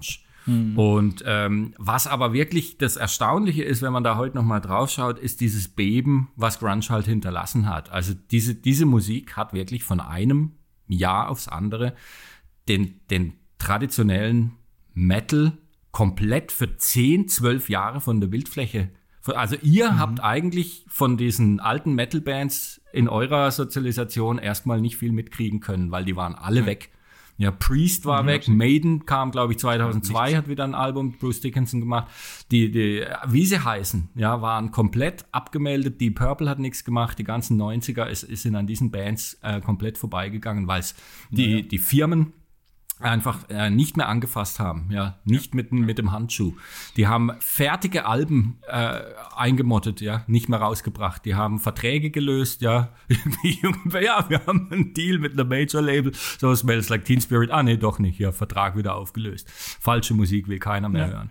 Und das war wirklich ganz erstaunlich, da, da, das war dann erst im Lauf der 2000er eigentlich, dass sich das wieder erholt hat und dass die dann alle wieder kamen. Jetzt sind sie alle wieder da, ja. Ja, und also ich glaube, also da muss man ja dann irgendwie dann nochmal reingucken, ne? Also irgendwie, was du gerade angesprochen hast, ne? Also eben dann die, die, die späten 90er, frühen 2000er, die waren ja dann eben, was Gitarren anging, halt eben dominiert von diesen Alternative Metal, New Metal Crossover, wie man es auch ja. immer nennen will, also Linkin Park, ja. Biscuit, Korn und so weiter und so fort. Und die haben das Ding ja dann irgendwie wieder salonfähiger gemacht, ne? Und, und aber ja auch mit so einer, ja, wie soll ich sagen, mit so einer Abrissattitüde irgendwie, ne? Also da war ja auch viel, ich meine, klar, mehr, mehr Glanz und mehr, mehr Show als jetzt bei einer, bei einer Grunge-Band oder so, aber ähm, nichtsdestotrotz ja auch so dieses, ähm, ähm, ja, diese, diese, diese, diese Scheiß drauf Einstellung, wir machen das so, wie wir das wollen, irgendwie. Ja, aber also, dabei so natürlich den, den extrem hat. geil produziert, natürlich. So voll auf die zwölf, ja. ja, nicht so trashig wie die, wie die Punkbands in den 80ern irgendwie, wo du denkst, ja, das ist doch nicht euer Ernst, ja. Äh, äh, dann muss man halt irgendwie nochmal ein paar Tage im Studio irgendwie, damit es nach was klingt. Sondern das war ja dann schon äh, Blink, so, das, das haut einem ja schon, äh, ja, da knallt's ja, halt einfach. Allerdings. Ja. Also das war ja dann äh, wahrscheinlich in so einer Grundhaltung, aber gut klingen musste es dann halt schon irgendwie. Ja. Äh, ja, ich weiß nicht, was von Grunge, was von Grunge geblieben ist äh, tatsächlich. Man muss, ähm, ja, was mir jetzt wirklich auffiel, ist dieses dieses woke nochmal, diese politische äh, Correctness, diese diese Systemkritik. Also die taucht vielleicht heute wieder auf oder da könnte man wieder was rausnehmen, wobei das in den Texten ja auch gar nie so explizit oder ganz selten so explizit kommt. Es ist so vielleicht eine Musik auch bei Pearl Jam ganz klar. Die haben ja Jeremy der, über einen Jungen, der sich vor seiner, also ein Mobbing-Opfer, der sich vor seiner Schulklasse irgendwie erschossen hat, vor aller Augen. Also wir haben so, so die Mobbing-Opfer zum Thema. Wir haben die, äh, ja, die irgendwie die Ausgestoßenen halt irgendwie zum Thema. Und ähm, da könnte man vielleicht noch mal was drin finden, vielleicht heute auch. Mhm. Ähm, das hat ja Kurt Cobain dann ja auch so fertig gemacht, ja, dass plötzlich die, die alten Bullies irgendwie in der ersten Reihe am Konzert stehen und sagen, das sind die falschen Leute. Also, ich will nicht, dass ihr meine Lieder singt irgendwie. Aber konnte es dann ja auch nicht ich mehr verhindern. Ich die ganze Zeit an dieses Musikvideo von Teenage Dirtbag von Wheatus, irgendwie auch so dieser Außenseiter, der da durch die Schule läuft und irgendwie und das, äh, am Ende kommt das Mädchen, auf das er steht, da auf dem Abschlussball dann doch zu ihm. Äh, Mit den Iron Maiden Tickets. Mit den Iron Maiden Tickets, genau. genau. Ja, ja, cool, ich erinnere mich, super, ja. Ja. ja. ja. Nee, aber richtig. Übrigens, ähm, Martin Pieler meint, dass Kurt Cobain der äh, zweitschönste Mann der Welt ist. Ja, ja, ja, ja. Wer ist der Schönste? Das ist das, jetzt natürlich die Frage. Die das das, das habe ich mal gesagt. Ne? Äh, Brad Pitt ja. ist der Schönste. Oh. Ja, genau. ja, ich bin bei dir. Absolut. Ja. Äh, ich habe ein, ich habe, nachdem ich Once Upon a Time in Hollywood gesehen habe, äh, bin ich heim und habe zu meiner Frau gesagt, ich muss sie leider verlassen jetzt. Ich bin in Brad Pitt verliebt wie noch nie vorher. Und dann lese ich ein Interview mit äh, der Typ, der auch mitspielt bei Once Upon a Time, Timothy Oliphant, der diesen Cowboy mhm. spielt, äh, der mit Leo DiCaprio diese Cowboy-Szene da spielt. Und mhm. der sitzt in der Talkshow in der amerikanischen und sagt genau das Gleiche. genau, okay. Das heißt, also, ich, also, also dass, dass Brad Pitt der oder einer der bestaussehendsten Männer unserer Zeit ist, ist, glaube ich, eine unabstreitbare ja, Tatsache. Das ist so einfach. Da wird, man, ich, ja. da wird man wenig Leute finden, die sagen, äh, nee, nee, nee, also, nee. Wie, wie war das bei Mr. und Mrs. Smith? Da, da wusste man nicht, für wen man jetzt ist. Ne? Ja, ja aber ich, äh, eine Weile, eine Weile war ich ja, äh, stand, äh, gab es einen unmittelbaren Konkurrenten, aber wir sprechen jetzt auch wieder von den späten 90ern, das war Johnny Depp, hm. aber der ist ja hm. äh, mittlerweile komplett äh, raus für mich irgendwie. Ja. auch optisch. Der sieht auch einfach nicht mehr gut aus, also wirklich nicht. Ja, wobei, also die Leute, die, also das, das passt natürlich jetzt auch schon wieder so, ne? Die, die Leute, die dann auf, John, auf Johnny Depp da irgendwie so ein Stück weit gestanden haben, das sind halt dann auch die Leute, die Grunge gehört ja, haben. Ja, natürlich. Ne? Also, das war der Typ. So, die Rollen, die der spielt. So in, genau, äh, ne, aber halt jetzt so noch in dieser, in dieser Vorflut der Karibik. Ja, äh, ja, Zeit, Edward mit ne? den also Scherenhänden. Das ist genau das. Das geheime Fenster fällt mir ein, ah, wo ja. er diesen, diesen abgefuckten neuen Autor, der, genau, da, die, diese, ja, äh, kennt ihr Gilbert ja. Grape noch? Sagt euch das was? Das war so seine, ja, ist ein ganz frühe 90er irgendwie, äh, glaube ich, einer von den ersten Johnny Depp-Filmen. Super, das ist Grunge, ja. ja. Also auch diese Außenseiter-Typen, diese, die, die halt da keinen Platz finden irgendwie so richtig. Hm. Ja. Super. Also eigentlich auch wieder äh, Themen, die heute wieder sehr gut funktionieren würden. Also auch diese mit dem Au Außenseitertum und so gegen Bullies und so, ja. Also make Grunge great again, sozusagen. Ja, muss man also die Musik funktioniert ja, funktioniert immer noch tadellos, denke ich. Alice in Chains war sicher die schrägste von allen. Es ist wirklich mhm. so, es ist schon hart, was die machen. Die klingen ein bisschen düster. Ja, ne? sehr ja. düster. Aber äh, ja, auch sehr, sehr tolle Sachen dabei. Soundgarden, natürlich fantastischer Sänger. Ähm, haben auch auf mindestens zwei oder drei Platten ganz, ganz tolle Sachen gemacht. Also liebe ich immer noch sehr, mag ich. Und Sind Soundgarden und Audioslave eigentlich das gleiche Nein. oder irgendwie auseinander entstanden? Nee, nee, nee. Oder ist das irgendwie. Audioslave war dann viel später, das war ja dann mit Typen noch mhm. von Rage Against the Machine und so. Und ja. äh, da, das war ja immer so, ich konnte mir das fast nicht anhören, weil mir Chris Cornell immer so leid getan hat. Ich habe immer das Gefühl, so, das sind ja keine Songs, die knüppeln halt irgendwelche Riffs und er muss drüber schreien wie am Spieß. Ich konnte auch gar nicht irgendwelche Melodien erkennen. So immer so, hey Chris, schrei einfach. Schrei einfach das wie am Spieß. Das war dann auch mein ja. Sound. Aber das ja, und damit hat er sich dann qualifiziert für den Bond-Soundtrack. Ja, ne? wahrscheinlich. Ja. Der hat eigentlich nette Solo-Sachen dann noch gemacht irgendwie. Und das war ja dann der Bond-Soundtrack, war eher ein Solostück. Der hat ein paar schöne ja. Solo-Platten. Aber Audioslave fand ich immer ganz, ganz schlimm, weil das mhm. war, ich habe da keine Songs erkannt. Und Soundgarten waren ja waren ja wirklich schlaue mhm. äh, Kompositionen einfach mhm. auch, da waren schöne Sachen dabei. Und dann ging es ja mit Grunge noch weiter, dann kamen ja die Epigonen, das waren ja dann alle, plötzlich haben ja alle so hey, diesen tiefen Eddie Vedder Gesang irgendwie gemacht und dann sind wir halt ganz schnell bei Nickelback auch. Und das ist, äh, ah, das sind dann, ja, das ne? sind die, die, die, die nächste Generation Paddle, Paddle of Mud Da haben noch. dann die Plattenfirmen gesagt, wir brauchen Leute, die so tief singen und wir brauchen Bands, die irgendwie so diesen Sound und dann kommen wir zu Creed. Creed. Und, und das sind dann späten 90er dann die, die zweite Generation Grunge. Aber dann halt natürlich mhm. genau alles das, was Kurt Cobain ja nie wollte. Also komplett durchkommerzialisiert, komplett von den Plattenfirmen irgendwie. Alles, was nicht auf dem Baum ist, irgendwie kriegt jetzt einen Plattenvertrag, solange es ein bisschen nach Grunge klingt. Mhm. Und die eigentlichen Grunger wollten ja keinen Erfolg. Das war ja noch der Witz. Also es ist ja extrem musikindustriekritisch auch das Ganze. Also gerade Kurt Cobain ja immer, immer deutlich gemacht. Und seine Idee war ja, das System so ein bisschen zu unterwandern, ja, von innen raus. Hat nicht so ganz geklappt. Hat nicht so ganz geklappt. So. Ja, wie gesagt, so, wie, du, wie, du, schon sagtest, H&M-T-Shirts ja, mit Nirvana drauf. Geht nicht, ja, geht nicht. Weil sie haben wirklich alles so, haben besoffen bei den MTV Awards, alles auf der Bühne rumgeflogen und ich habe es gesehen. Ja, ich saß vor dem Fernseher und dachte so, ja, geil. ja, ja, so hin und her gerissen. Das sind meine Leute. Schon geil, aber irgendwie hätte man halt auch gerne einen guten Song gehört und nicht einen, der nach einer Minute ja. abbricht und dann ist nur noch irgendwie, schlagen sie das Zeug zusammen. Die Beginner, äh harter, harter äh, Spruch jetzt, aber ja. absolut Beginner, waren irgendwie auch mal für, jetzt weiß ich gar nicht mehr, was es damals, irgendein so deutscher Musikpreis, ich glaube The Dome oder irgendwie so, sollten die auftreten mit diesem Füchse-Song und sich dann da so als Füchse verkleiden. Und weil da ja alles Playback ist, haben die gesagt, ja, wir spielen nicht, weil wir spielen entweder live oder gar nicht. Und dann haben die gesagt, nee, ihr könnt spielen, aber halt Playback. Und dann haben die gesagt, jo, wir kommen. Und dann haben die halt einfach irgendwelche Leute in diesem Fuchskostüm dahin geschickt. Mhm. Ja. und da gibt es jetzt auch auf dem neuen Album irgendwie so, wir waren bei The Dome, ohne da zu sein und so. Großartig. Ja. Ja. Ich meine, die haben, ich glaub, die haben, die, diese Typen haben ja gedacht, sie verstehen die Welt nicht mehr. Ja. Pearl ja. Jam hat vom zweiten Album innerhalb von einer Woche nach der Veröffentlichung eine Million Platten verkauft. Die waren auf Tour ja. Und die haben diese Zahlen gesehen und die dachten ja, die, die spinnen. Das sind ganz normale Typen, die waren nicht vorbereitet auf den Ruhm, auf diese Art von Ruhm. Ja, die, vor allem die ja. Sänger ja nicht.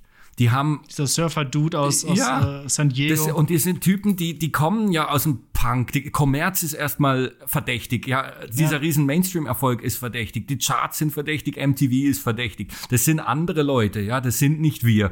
Und dann plötzlich werden die auf der Straße erkannt und die Boulevards irgendwie jagt ihnen hinterher und die Paparazzi und Calvin Klein bietet eine Werbung an und da und, und, und, und Filmrollen und so weiter. Die dachten ja, sie kriegen, sie, sie, und Nirvana hat ja wirklich alles versucht auf dem, auf dem In Utero. Ja, die Hälfte der Lieder sind ja unhörbar. Ja. Irgendwelches Geknüppel und Geschrei. Ja, sie haben ja wirklich alles gemacht und trotzdem wieder, ich weiß nicht, 20 Millionen oder so. Die konnten, die konnten es ja gar nicht mehr verhindern. Es war einfach dann zu spät. Und dann hätte man halt nur die Notbremse ziehen können und, und komplett aufhören. Aber dazu haben sie ja Musik mhm. geliebt, ja. Und natürlich. Die, die dachten, hat es wäre toll, ein Plattenvertrag und vielleicht kann man eine Tour machen und vielleicht eine Tour auf einem Niveau, wo man nicht immer auf dem Boden irgendwo schlafen muss, sondern vielleicht mal in einem Bett, ja, und vielleicht am Ende sogar ein bisschen Geld mit rausnimmt. So haben die, haben die angefangen. Und dann verkaufen die 30. Und während die 80er und die 80er Hedonisten, die haben sich einfach ein fettes, äh, einen fetten Ferrari und eine Villa gekauft und haben Pamela Anderson geheiratet und waren glücklich. Die damit, wollten, ne? ja, da war einfach klar, Plattenvertrag heißt eine Weile für diese LA-Bands da, heißt, ah ja, 5 Millionen Platten sowieso gleich ja. verkauft schon. Egal wie genau. schlecht sie ist. ja. naja. Okay, wir haben viel jetzt über, ähm, über, über Wokeness und auch neue Wokeness und so gesprochen. Und die äh, Cancel Culture äh, macht ja auch vor dir nicht halt. Was war denn da los? Und ist Liqui Molly Miss Mai 1991 schuld daran? Ähm, Nein, die ist nicht schuld daran. Also ganz kurz. Cancel Culture ist natürlich Quatsch. Das war einfach ein bisschen vom Verlag auch so. Und dann ist die, die Welt am Sonntag ist irgendwie ein bisschen drauf angesprungen. Oder hat es jetzt aus aktuellem Anlass. Äh, Titel der, der, der, äh, des Textes war, ist hypersensibel das neue Normal. Und es geht eben darum, dass man jetzt von Literatur eben auch mehr und mehr verlangt, äh, ähm, ja, politisch korrekt zu sein. Und irgendwie taucht da mein Roman eben auch mit drin auf und es freut mich und ehrt mich. Ich weiß es jetzt nicht, was es gebracht hat oder so, äh, rein marketingmäßig. Eigentlich habe ich da jetzt nichts verloren. Wobei der Roman eigentlich. Es gibt keine schlechte ja, Presse. Der Roman passt eigentlich ganz gut, weil es ja gerade diesen Wechsel eben zeigt, nochmal von den, von den sexistischen 80ern zu den politisch korrekten 90ern. Und er ja auch, Ritchie ja da mittendrin hängt. Ähm, es war genau. einfach eine, eine äh, hier eine Geschichte mit, einem, mit einer Lesung, die nicht zustande kam. Ähm, aber das war, es war tatsächlich, es wurde mir überlassen zu lesen. Ähm, und ich habe, und das war ein, ist halt ein Laden, der mittlerweile, das wusste ich nicht, sehr feministisch ausgerichtet ist oder sehr queer, queer ausgerichtet. Und dann haben sie gesagt, ja, wenn ich mir, wenn ich jetzt sage, so, ich kann da lesen, ich, ich reproduziere keine Gender-Stereotypen in meinem Text, so, dann kann ich lesen. Und dann habe ich überlegt und dachte so, ich weiß nicht. Ich glaube, Upsi. ja, ich glaube, es ist mir auch zu kompliziert, das selber zu entscheiden.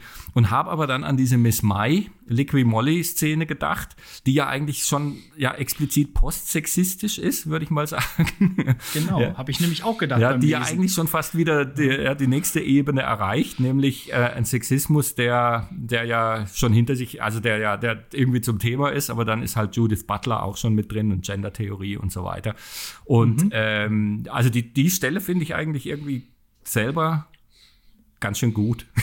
also die ist witzig ich, und ich, finde sie auch, auch irgendwie clever. Ja. Es, es, hat auch so Spaß gemacht, diesen, diesen, dieses, diesen Dialog zu lesen zwischen Richie dann und eben dieser Miss Mai 1991 dann, äh, ja, ich komme doch, äh, vielleicht komme ich ja auch aus Dortmund und finanziere damit mein Studium und solche Sachen und dann immer dieses Hin und Her. Ja. Das, das war, war schon ganz clever gemacht, weil es ja auch irgendwie so ein bisschen auch diesen äh, ja diesen Zwiespalt von Richie auch widerspiegelt. Ne? In diese alte Welt, wo man auf jeden Fall im Proberaum einen Pin-Up-Girl an der Wand hängen haben ja. muss. Und halt diese neue Welt, wo man das zwar kritisch sieht, aber jetzt abhängen auch nicht. Ganz genau. Ja, und dann versucht er ja schon ihr gegenüber alles richtig zu machen und sie haut zu mir dann so richtig um die Ohren irgendwie und sagt, hör zu, das genau. ist meine Entscheidung hier irgendwie und wenn ich nackt rumlaufen ja. will, dann mache ich das einfach. Das geht dich gar nichts an. Und außerdem hast du trotzdem geklotzt, du Bock. Und äh, ja, das ist halt genau, ja, du hast trotzdem so. geklotzt. Naja.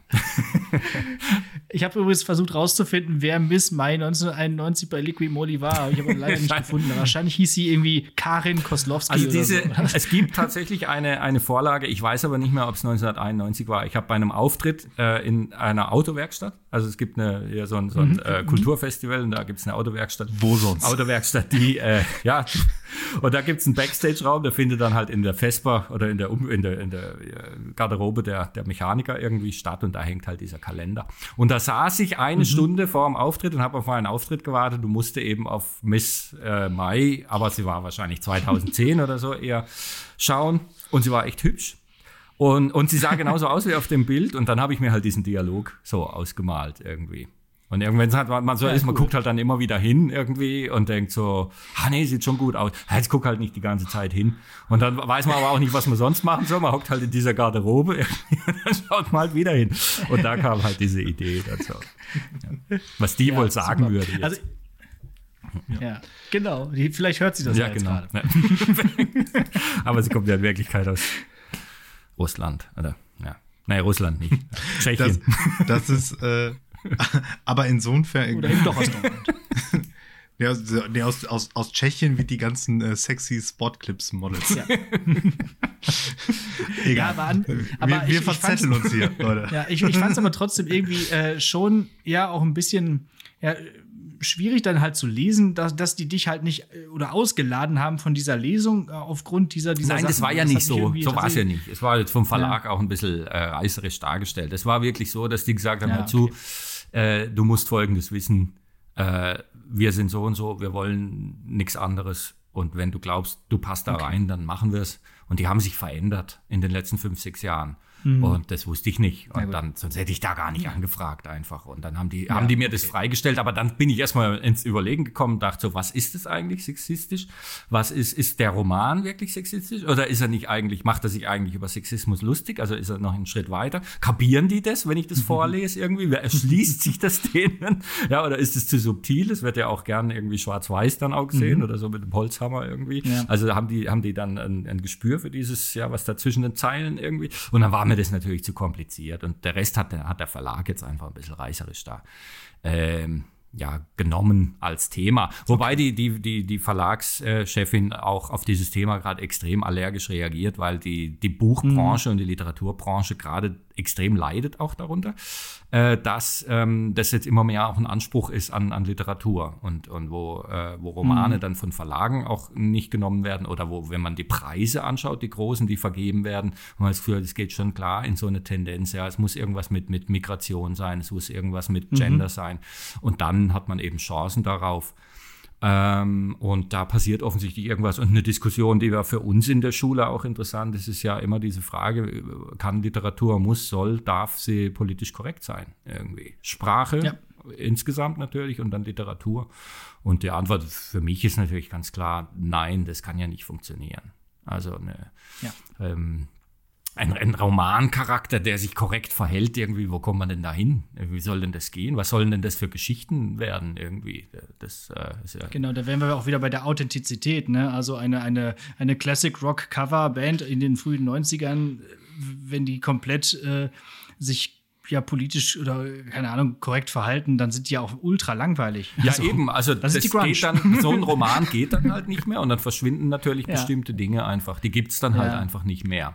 Ja. Und dann äh, kommen wir halt in so eine Welt. Ich lese gerade hier den neuen Dave Eggers irgendwie, The Circle, diesen Nachfolger so. Dann kommen wir so in so eine Welt, mhm. die halt dann einfach in, in 30, 40, 50 Jahren, in der Dinge halt einfach nicht mehr existieren, ja, die die heute noch oder gerade eben noch normal waren, ja, komplett tabuisiert und so weiter, ja und äh, äh, das ist so, ja, so ein bisschen beängstigend irgendwie, finde ich. Wenn das dann alles, wenn es da so eine Moral, wie soll man das sagen, so eine Moraldiktatur gibt eigentlich mhm. irgendwie, die bestimmt, was geht und was nicht. Ja. Und die halt, die halt dann äh, auch Individuen natürlich komplett zerlegen können über soziale Medien und komplett mhm. äh, mhm. diskreditieren ja. und unmöglich machen irgendwie. Das klingt ja schon so ein bisschen nach demokratischer Zensur irgendwie so, ne? Nach dem Motto äh, von der ja von der Community aus äh, sozusagen zerlegt, da, dass man aufpassen muss, was man was man als Kunst zu schreiben hat. Ja, ja, aber da, die, Dinge passieren ja gerade. Also ich glaube, da sind wir ja gerade schon ja. mittendrin und ich bin jetzt mal gespannt, wo es mhm. wo es hingeht, weil die Gegenbewegung ja dann auch entsteht natürlich und der und dann ja so, so Typen wie Trump ja dann natürlich oder Boris Johnson, die sich natürlich mhm. um Scheißdreck kümmern um das Ganze.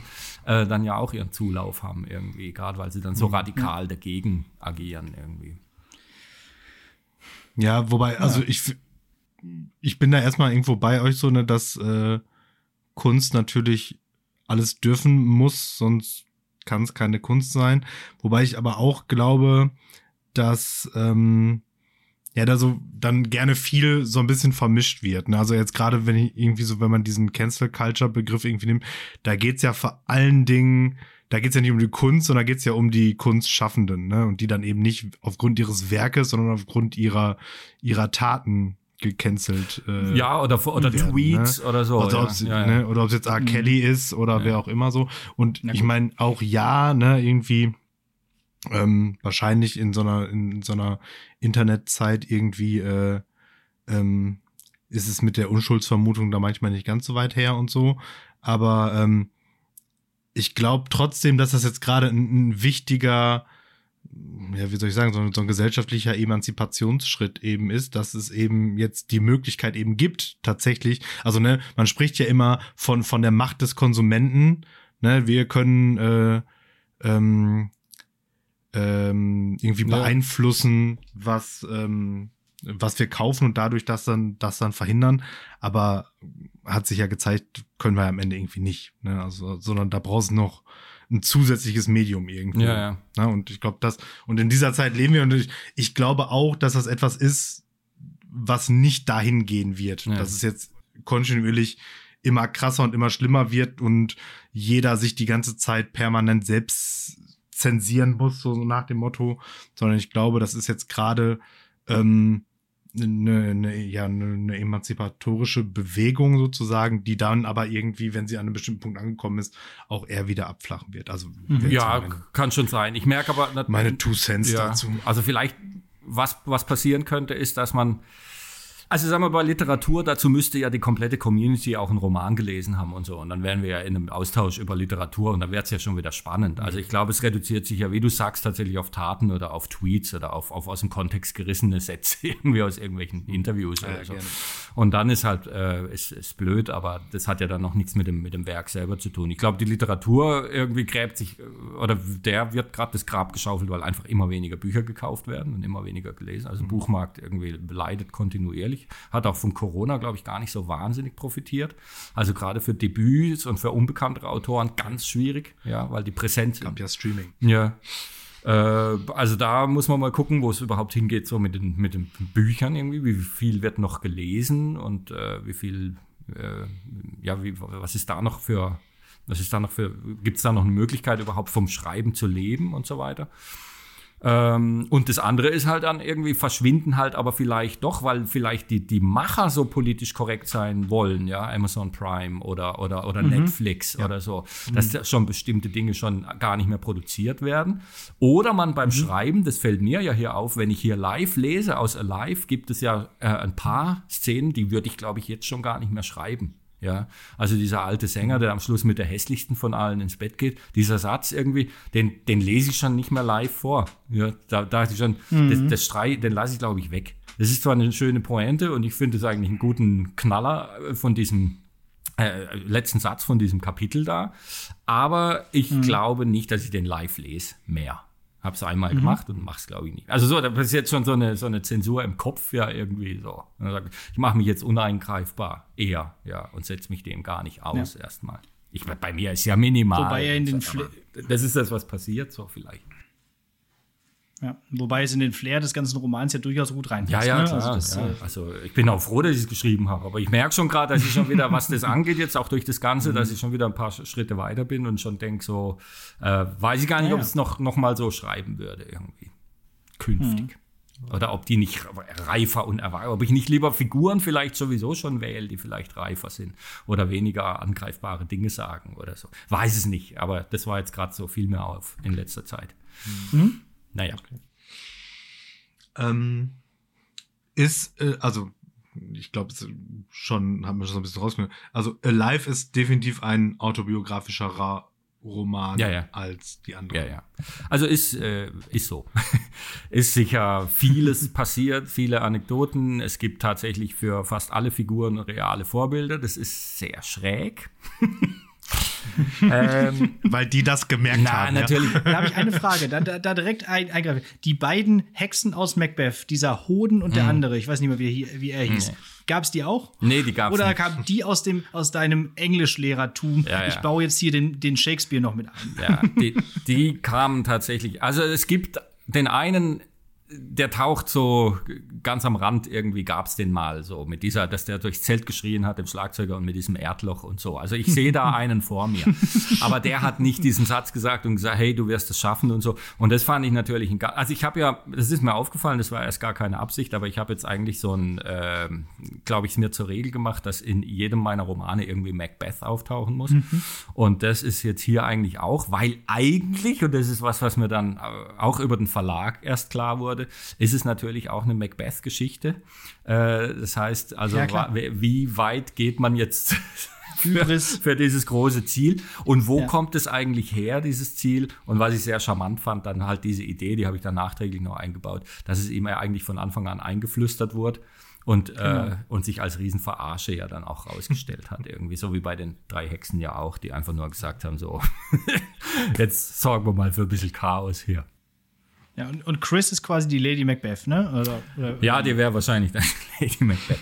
Also die, die, die, die, die Typen aus der alten Band hier, Gringo und so, die gibt's wirklich und ich habe dann auch echt ein bisschen, mit denen bin ich auch noch im guten Kontakt und dann mhm. hatte ich echt ein bisschen Bauchschmerzen, als es dann klar wurde, der Roman wird veröffentlicht und dann habe ich die mal kontaktiert und habe das denen erzählt, hört zu, so und so sieht's aus Äh, das war noch im Winter, haben wir irgendwie Feuerschale gemacht, draußen Corona und so. Und dann haben wir irgendwie Glühwein getrunken, habe ich das denen erzählt. Sie haben sehr lässig reagiert, muss ich sagen. Und dann haben wir aber beschlossen, äh, gleich im nächsten Schritt, äh, dass wir die Band äh, wiederbeleben und ein Konzert machen, irgendwie mit Lesung. Ja, das findet jetzt nächste Woche statt. Wir haben jetzt ein bisschen geprobt, haben jetzt irgendwie ein paar äh, Coverlieder drauf geschafft, irgendwie äh, unplugged, also ein paar Classic Rock und ein paar Grunge-Sachen. Mhm. Und, äh, und spielen jetzt nächste Woche, haben wir jetzt eben dann bei, bei in meinem Heimatort äh, eine, eine Lesung mit, mit Band. Und jetzt ist diese Band halt seit, ich weiß nicht, 1993 aufgelöst oder 94, hat sich jetzt eben wieder gefunden. Oder wir äh, ja, machen jetzt da einfach ein paar Lieder zusammen. Und, und, und jetzt und haben sie auch vor allem den Roman alle gelesen und keiner ist abgesprungen. Das war mir das Wichtigste. Und am, und am Erde wird gemeinsam ein Erdloch geraucht. genau. ja, so. Genau, und die, äh, also Chris, mit dem habe ich keinen Kontakt mehr. Der, der, der ist natürlich verzerrt dargestellt und arg übertrieben. Ich könnte mir vorstellen, das könnte jetzt jemand sein, der das nicht ganz so cool findet, aber wir sind nicht mehr in Kontakt und ich weiß nicht, äh, ich, ich bin auch niemand, der nach Leuten nachforscht, die er früher mal gekannt hat und so. Es wäre wahrscheinlich ein leichtes, aber ich mache es nicht und jetzt lasse ich es einfach so stehen. Ja. Und ähm, das heißt, du hattest also ja schon äh, in, deiner, in deiner frühesten Jugend offensichtlich dann diesen, diesen Drang zur Bühne. Und ähm, wie Alex ja gerade am Anfang schon, schon erzählt hat, bist du ja so ein, so ein Tausendsasser in allen möglichen Bereichen, also Musik, äh, Kabarett, Podcast. Am Ende ist äh, Lehrer sein ja irgendwie Drang zur Bühne, ja. Leid irgendwie so, ne? Also ja. das wird man dann auch nicht mehr los. Mir war das ja lange nicht, ich war jetzt auch nie in Theater-AGs oder so und, und ich war auch lange zufrieden mit dieser Rolle als Gitarrist irgendwie im Hintergrund. Ich habe äh, Soundchecks mhm. gehasst, wo ich irgendwie in ein Mikrofon irgendwie für Background-Gesang irgendwas machen musste und so. Das war alles überhaupt nicht mein Ding. Ich war froh, dass ich keine Ansagen machen musste und dass ich nicht vorne stehe. Also diese Art von, von Rampensau-Tum, das kam wirklich erst später in meinem Leben. Aber dieses auf der Bühne stehen, äh, das offensichtlich, das war wohl irgendwie immer schon so ein Bedürfnis. Und ich habe, äh, ja, es gibt auch so ganz alte Tonbandaufnahmen noch irgendwie, wo ich glaube ich aus frühester Kindheit, wo ich auch irgendwelches Zeug perform irgendwie so. Also da habe ich noch, äh, habe ich vor kurzem auch noch mal reingehört oder meinem Sohn vorgespielt. Und äh, da ist irgendwas war, war ist geschlummert und äh, es kam ab und zu mal in verschiedenen Formen irgendwie raus. Aber das richtig jetzt so wie die letzten zehn Jahre, das war so nicht absehbar mhm. tatsächlich. Und war dann irgendwie nochmal eine für mich auch überraschende Entwicklung. Aber sehr bereichernd, muss ich sagen. Ja, auf jeden Fall. nicht. Ja, also war schon, äh, war jetzt wirklich toll, so was da passiert ist, einfach dadurch, durch Schreiben und durch diese Kabarettgeschichte. Viele hm. tolle hm. äh, Situationen und viel, ja, neuen Lebens, äh, weiß auch nicht, ja, ist ja zwischen 40 und 50 ein bisschen Midlife-Crisis. Hat doch geholfen auch, muss man sagen. Okay. Ja, Alex, ja, schreibt, sagen, Alex schreibt ihm auch, in 15 Jahren schreiben wir ein Kabarettprogramm. Ja, da bist du Mann. Ja, dann reicht der Podcast nicht mehr, da braucht er das Publikum. Und dann, machen wir live. Ja, wir hatten, ja. Wir, hatten, wir hatten uns ja mal ursprünglich irgendwie so in, in Folge, keine Ahnung, 20 rum haben wir uns mal vorgenommen, wir wollen unsere hundertste Folge wollen wir live irgendwie machen und so weiter und so fort. Und dann hat das aber ja auch alles äh, Corona. Ja, aber macht es, so. macht es auf jeden Fall. Also es macht so Spaß. Wir, also ja. auf, aufgegeben ist dieser, ist es auf jeden Fall noch nicht. Irgendwann, hm. irgendwann kommt's. Mhm. Ja, und äh, tatsächlich so dieses auf der Bühne stehen, live irgendwas machen, also äh, ob mit meiner eigenen Hausband, also nicht ha Hausmusikstil, sondern die von zu Hause oder eben auch jetzt hier an, an, unserem Sommerfest von der Schule mit der, mit der, mit der Lehrerband und so, das ist auch einfach, das, das, das ist auch einfach ein, ein Gefühl, das will man, wenn man das einmal hatte, auch immer wieder haben und nicht mehr missen. Also das, ähm, darüber werden wir ja dann in, in der Folge nach den Ferien noch mal eindrücklich äh, und ausdrücklich sprechen. Ähm, und äh, deswegen hier schon mal als kleiner Hashtag Cliffhanger, mhm. ähm, dass ihr auch nach den Ferien wieder einschaltet. Mhm. Aber auch das war ein großer Spaß, dann äh, mit dieser Lehrerband mal wieder zu spielen. Da ja, wird dann aufge aufgelöst, ob eine gute Tat wirklich eine gute Tat war. Ja. Aber dazu, spät, dazu wie dazu, gesagt, später mehr. Dazu in sechs Wochen. Und ähm, jetzt, also wenn, wenn man deinem Roman so folgen kann, standest du ja schon mal zumindest in, in, in greifbarer Nähe zum, zum, zum Erfolg sozusagen, äh, als, als Musiker oder als Groß oder, oder ähm, Durchbruch oder wie auch immer man es nennen will. Glaubst du, es war ähm, ist heute schwerer oder leichter als Musiker in Erfolg zu haben?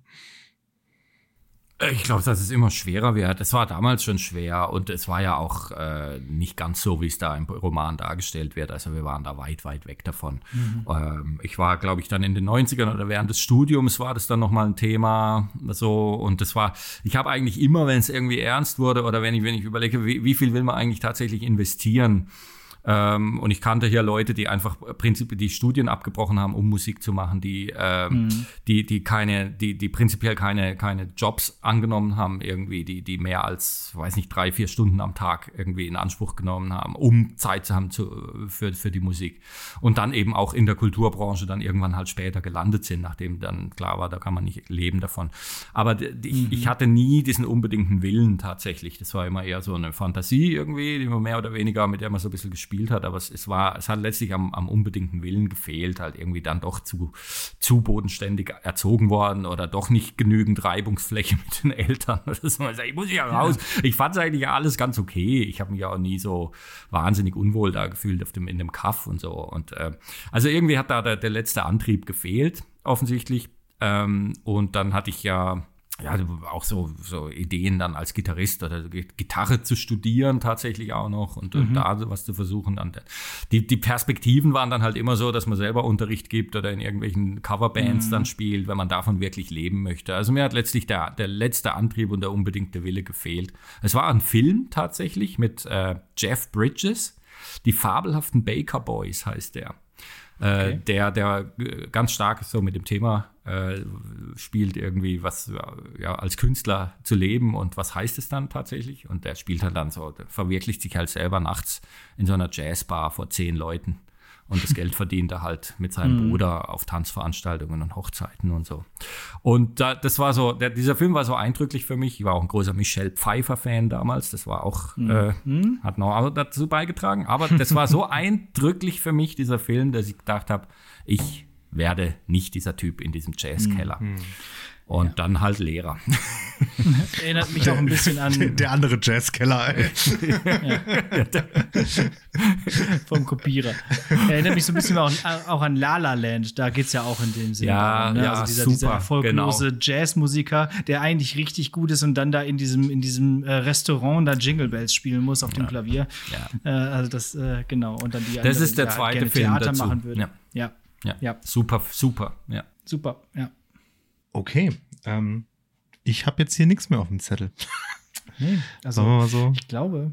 Ja. Wir, wir, wir peilen auch schon hier die anderthalb Stunden und damit wahrscheinlich dann mal wieder äh, längste Lehrersprechtag-Folge aller Zeiten. Ist es so ein bisschen, du bist so ein bisschen wie unserer, unser James Cameron alle zehn Jahre kommst du mit und machst den teuersten Film aller Zeiten und wie, wenn du zu Gast bist, machen wir immer die längste Folge aller Zeiten. Das war die, also alle äh, Folgen mit dir waren jetzt immer jeweils die längste zu dem Zeitpunkt. Ja, ja wir haben ja bei uns in dem Podcast auch so uns die eineinhalb Stunden Obergrenze auferlegt. Ja. Und äh, wenn es halt nicht, wenn es nicht reicht, dann müssen, müssen wir halt noch einen Teil ja. Das Jahr 1985 Teil 3, ja. Muss ich, muss ich, noch, muss ich noch hören? Ja, da, Keine Spoiler, bitte. Da wurde es da grotesk, aber es ging nicht an ja. Ja, so wie wir. Wir haben ja auch mal mit, mit, mit soliden 30 bis 45 Minuten so angefangen. Und äh, unter, unter 60 schaffen wir das eigentlich auch nie. ja, am, am längsten sind die Folgen, wo, wo, wir drei Stichpunkte auf dem Zettel haben und dann sagen, ja, heute, heute ganz kurze und dann. Ne. naja, aber äh, um diese Folge nicht noch äh, länger werden zu lassen im Gespräch darüber, wie lang diese Folge schon ist, würde ich doch sagen, war es doch ein großartiges Gespräch. Ich glaube, wir haben viel über, über, über einfach Musik geredet, über, aber auch über, über so popkulturelle Sachen, auch über Schreiben und über Romane. Und äh, es ist einfach nochmal wirklich ans Herz gelegt, diesen Roman sehr laut zu lesen. Also, das macht wirklich Spaß. Er ist auch schnell durchgelesen, also so lang ist er nicht. Ähm, deswegen, also dabei kann man gut die Playlist Playlist hören und ähm, da einfach nur mal sich so rück, zu, äh, ja, zurück entsinnen in die, in die 90er, in die frühen 90er. Wenn jetzt gerade die 80er gerade so hip sind, vielleicht kommen die 90er dann ja auch bald wieder und vielleicht kommt der Crunch dann ja auch wieder zurück. Also ich meine, wir haben gerade über Stranger Things gesprochen, wie dann die Songs von Kate Bush äh, wieder irgendwie plötzlich auf Platz 1 der Charts sind.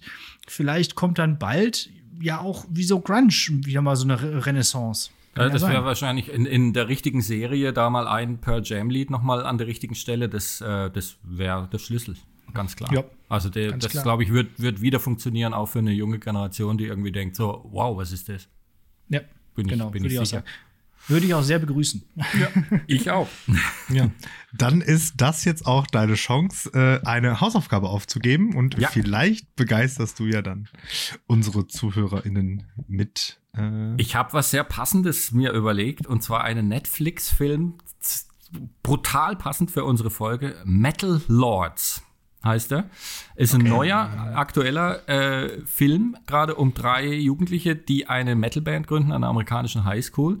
Und der ist so nett und toll gemacht und ähm, hat viele äh, diese Themen irgendwie was für, wann wer macht Metal was will man mit Metal was für Wertvorstellungen verbergen sich hinter dieser Musik ähm, was muss man da ertragen dann auch von den Bullies eben als als der Metaler mhm. an der Schule und Lieblingsszene ohne zu verraten wer es ist äh, die, die Hauptfigur sitzt in einem Jacuzzi, ist jetzt plötzlich so ein bisschen cool, es interessiert sich ein Mädchen für sie, für ihn, sie sitzt auch mit drin, aber es ist das falsche Mädchen. Also es ist nicht die, die er eigentlich kriegen soll. Der Zuschauer weiß es auch schon, oh nein, was macht er denn?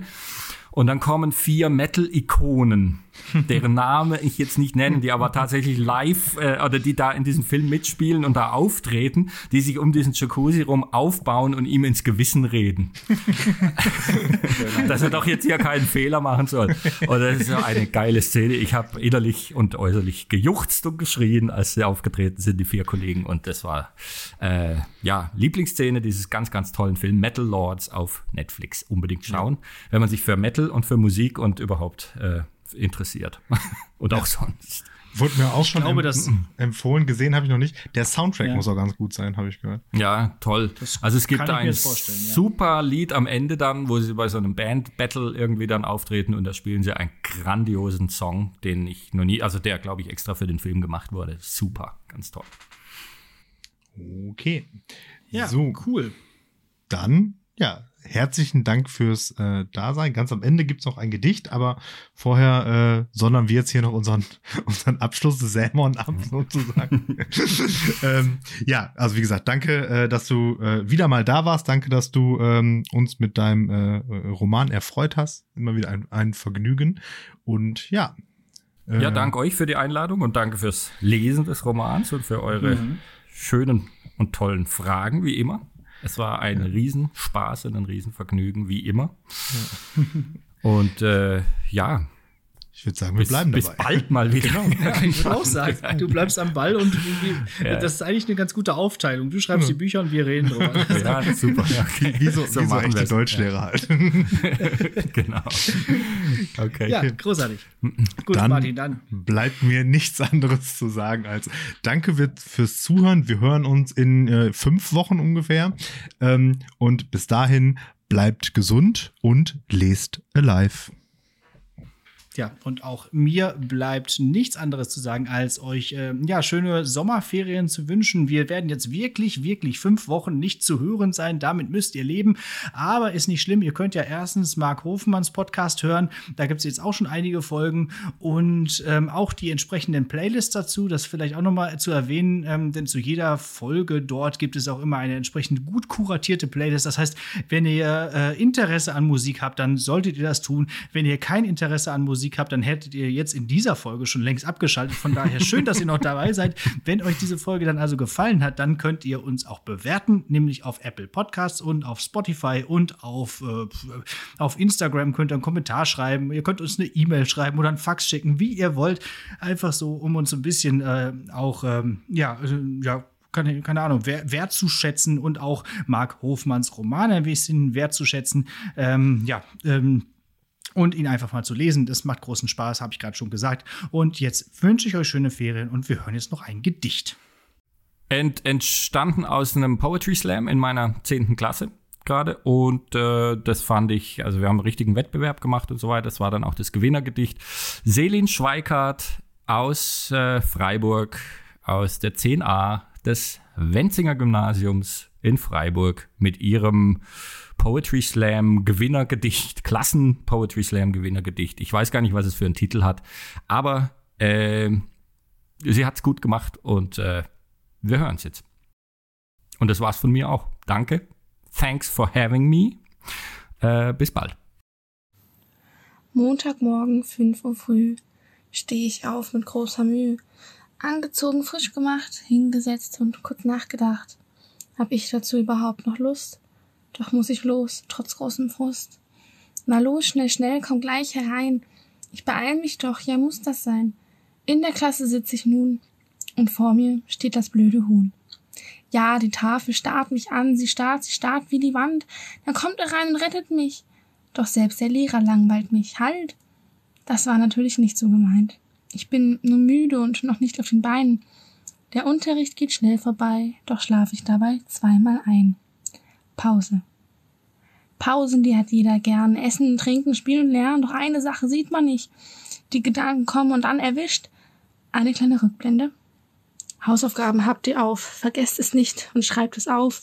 Natürlich habe ich es nicht getan. Wer denkt denn bitte auch daran? Alle fragen voller Panik, hast du das Blatt? Natürlich nicht. Siehst du doch, ich schreibe selber ab. Liebe Lehrer, ich kann euch versprechen, wir werden zu Hause fleißig sein. Dieses Versprechen werden wir niemals brechen, das schaffen wir nämlich auch allein. Selbstverständlich sind wir immer fleißig, Hausaufgaben erledigen wir doch immer zeitig. Pause vorbei. Alle laufen zum nächsten Raum. Es fühlt sich an wie im schlimmsten Traum. Am liebsten würde ich einfach gehen, doch muss ich mich hier weiter quälen. Ich sitz am Tisch und schau nach vorn. Da kommt der Lehrer voller Zorn. Schlechte Laune und Müdigkeit, so heißt unser gemeinsam Leid. Doch alle müssen sich bemühen, sonst würden noch die Funken sprühen. Konzentrier dich, reiß dich zusammen, als ob ich was anderes machen kann. Eine Wahl, die habe ich nicht, doch schwer fällt's mir wie das größte Gewicht. Mit dem Unterricht fährt er nun fort, es fühlt sich an wie am schlimmsten Ort. Die Leistung muss ich hier erbringen, manchmal muss man sich doch auch zwingen. Zwingen? Wie die schrecklichen Worte in mich dringen, durch mich gelingen, im Ohr erklingen, mich zu Boden ringen, doch dann? Nein, dazu kann ich meine Konzentration nicht bringen. Dem Unterricht höre ich weiter zu, doch in meinem Kopf erklingt nur noch Fluh. Ich frage mich, wie das wohl heißt, das kleine Ding, das mich zerreißt. Wenn alles schläft und einer spricht, dann nennt man das wohl Unterricht. Ding, dang.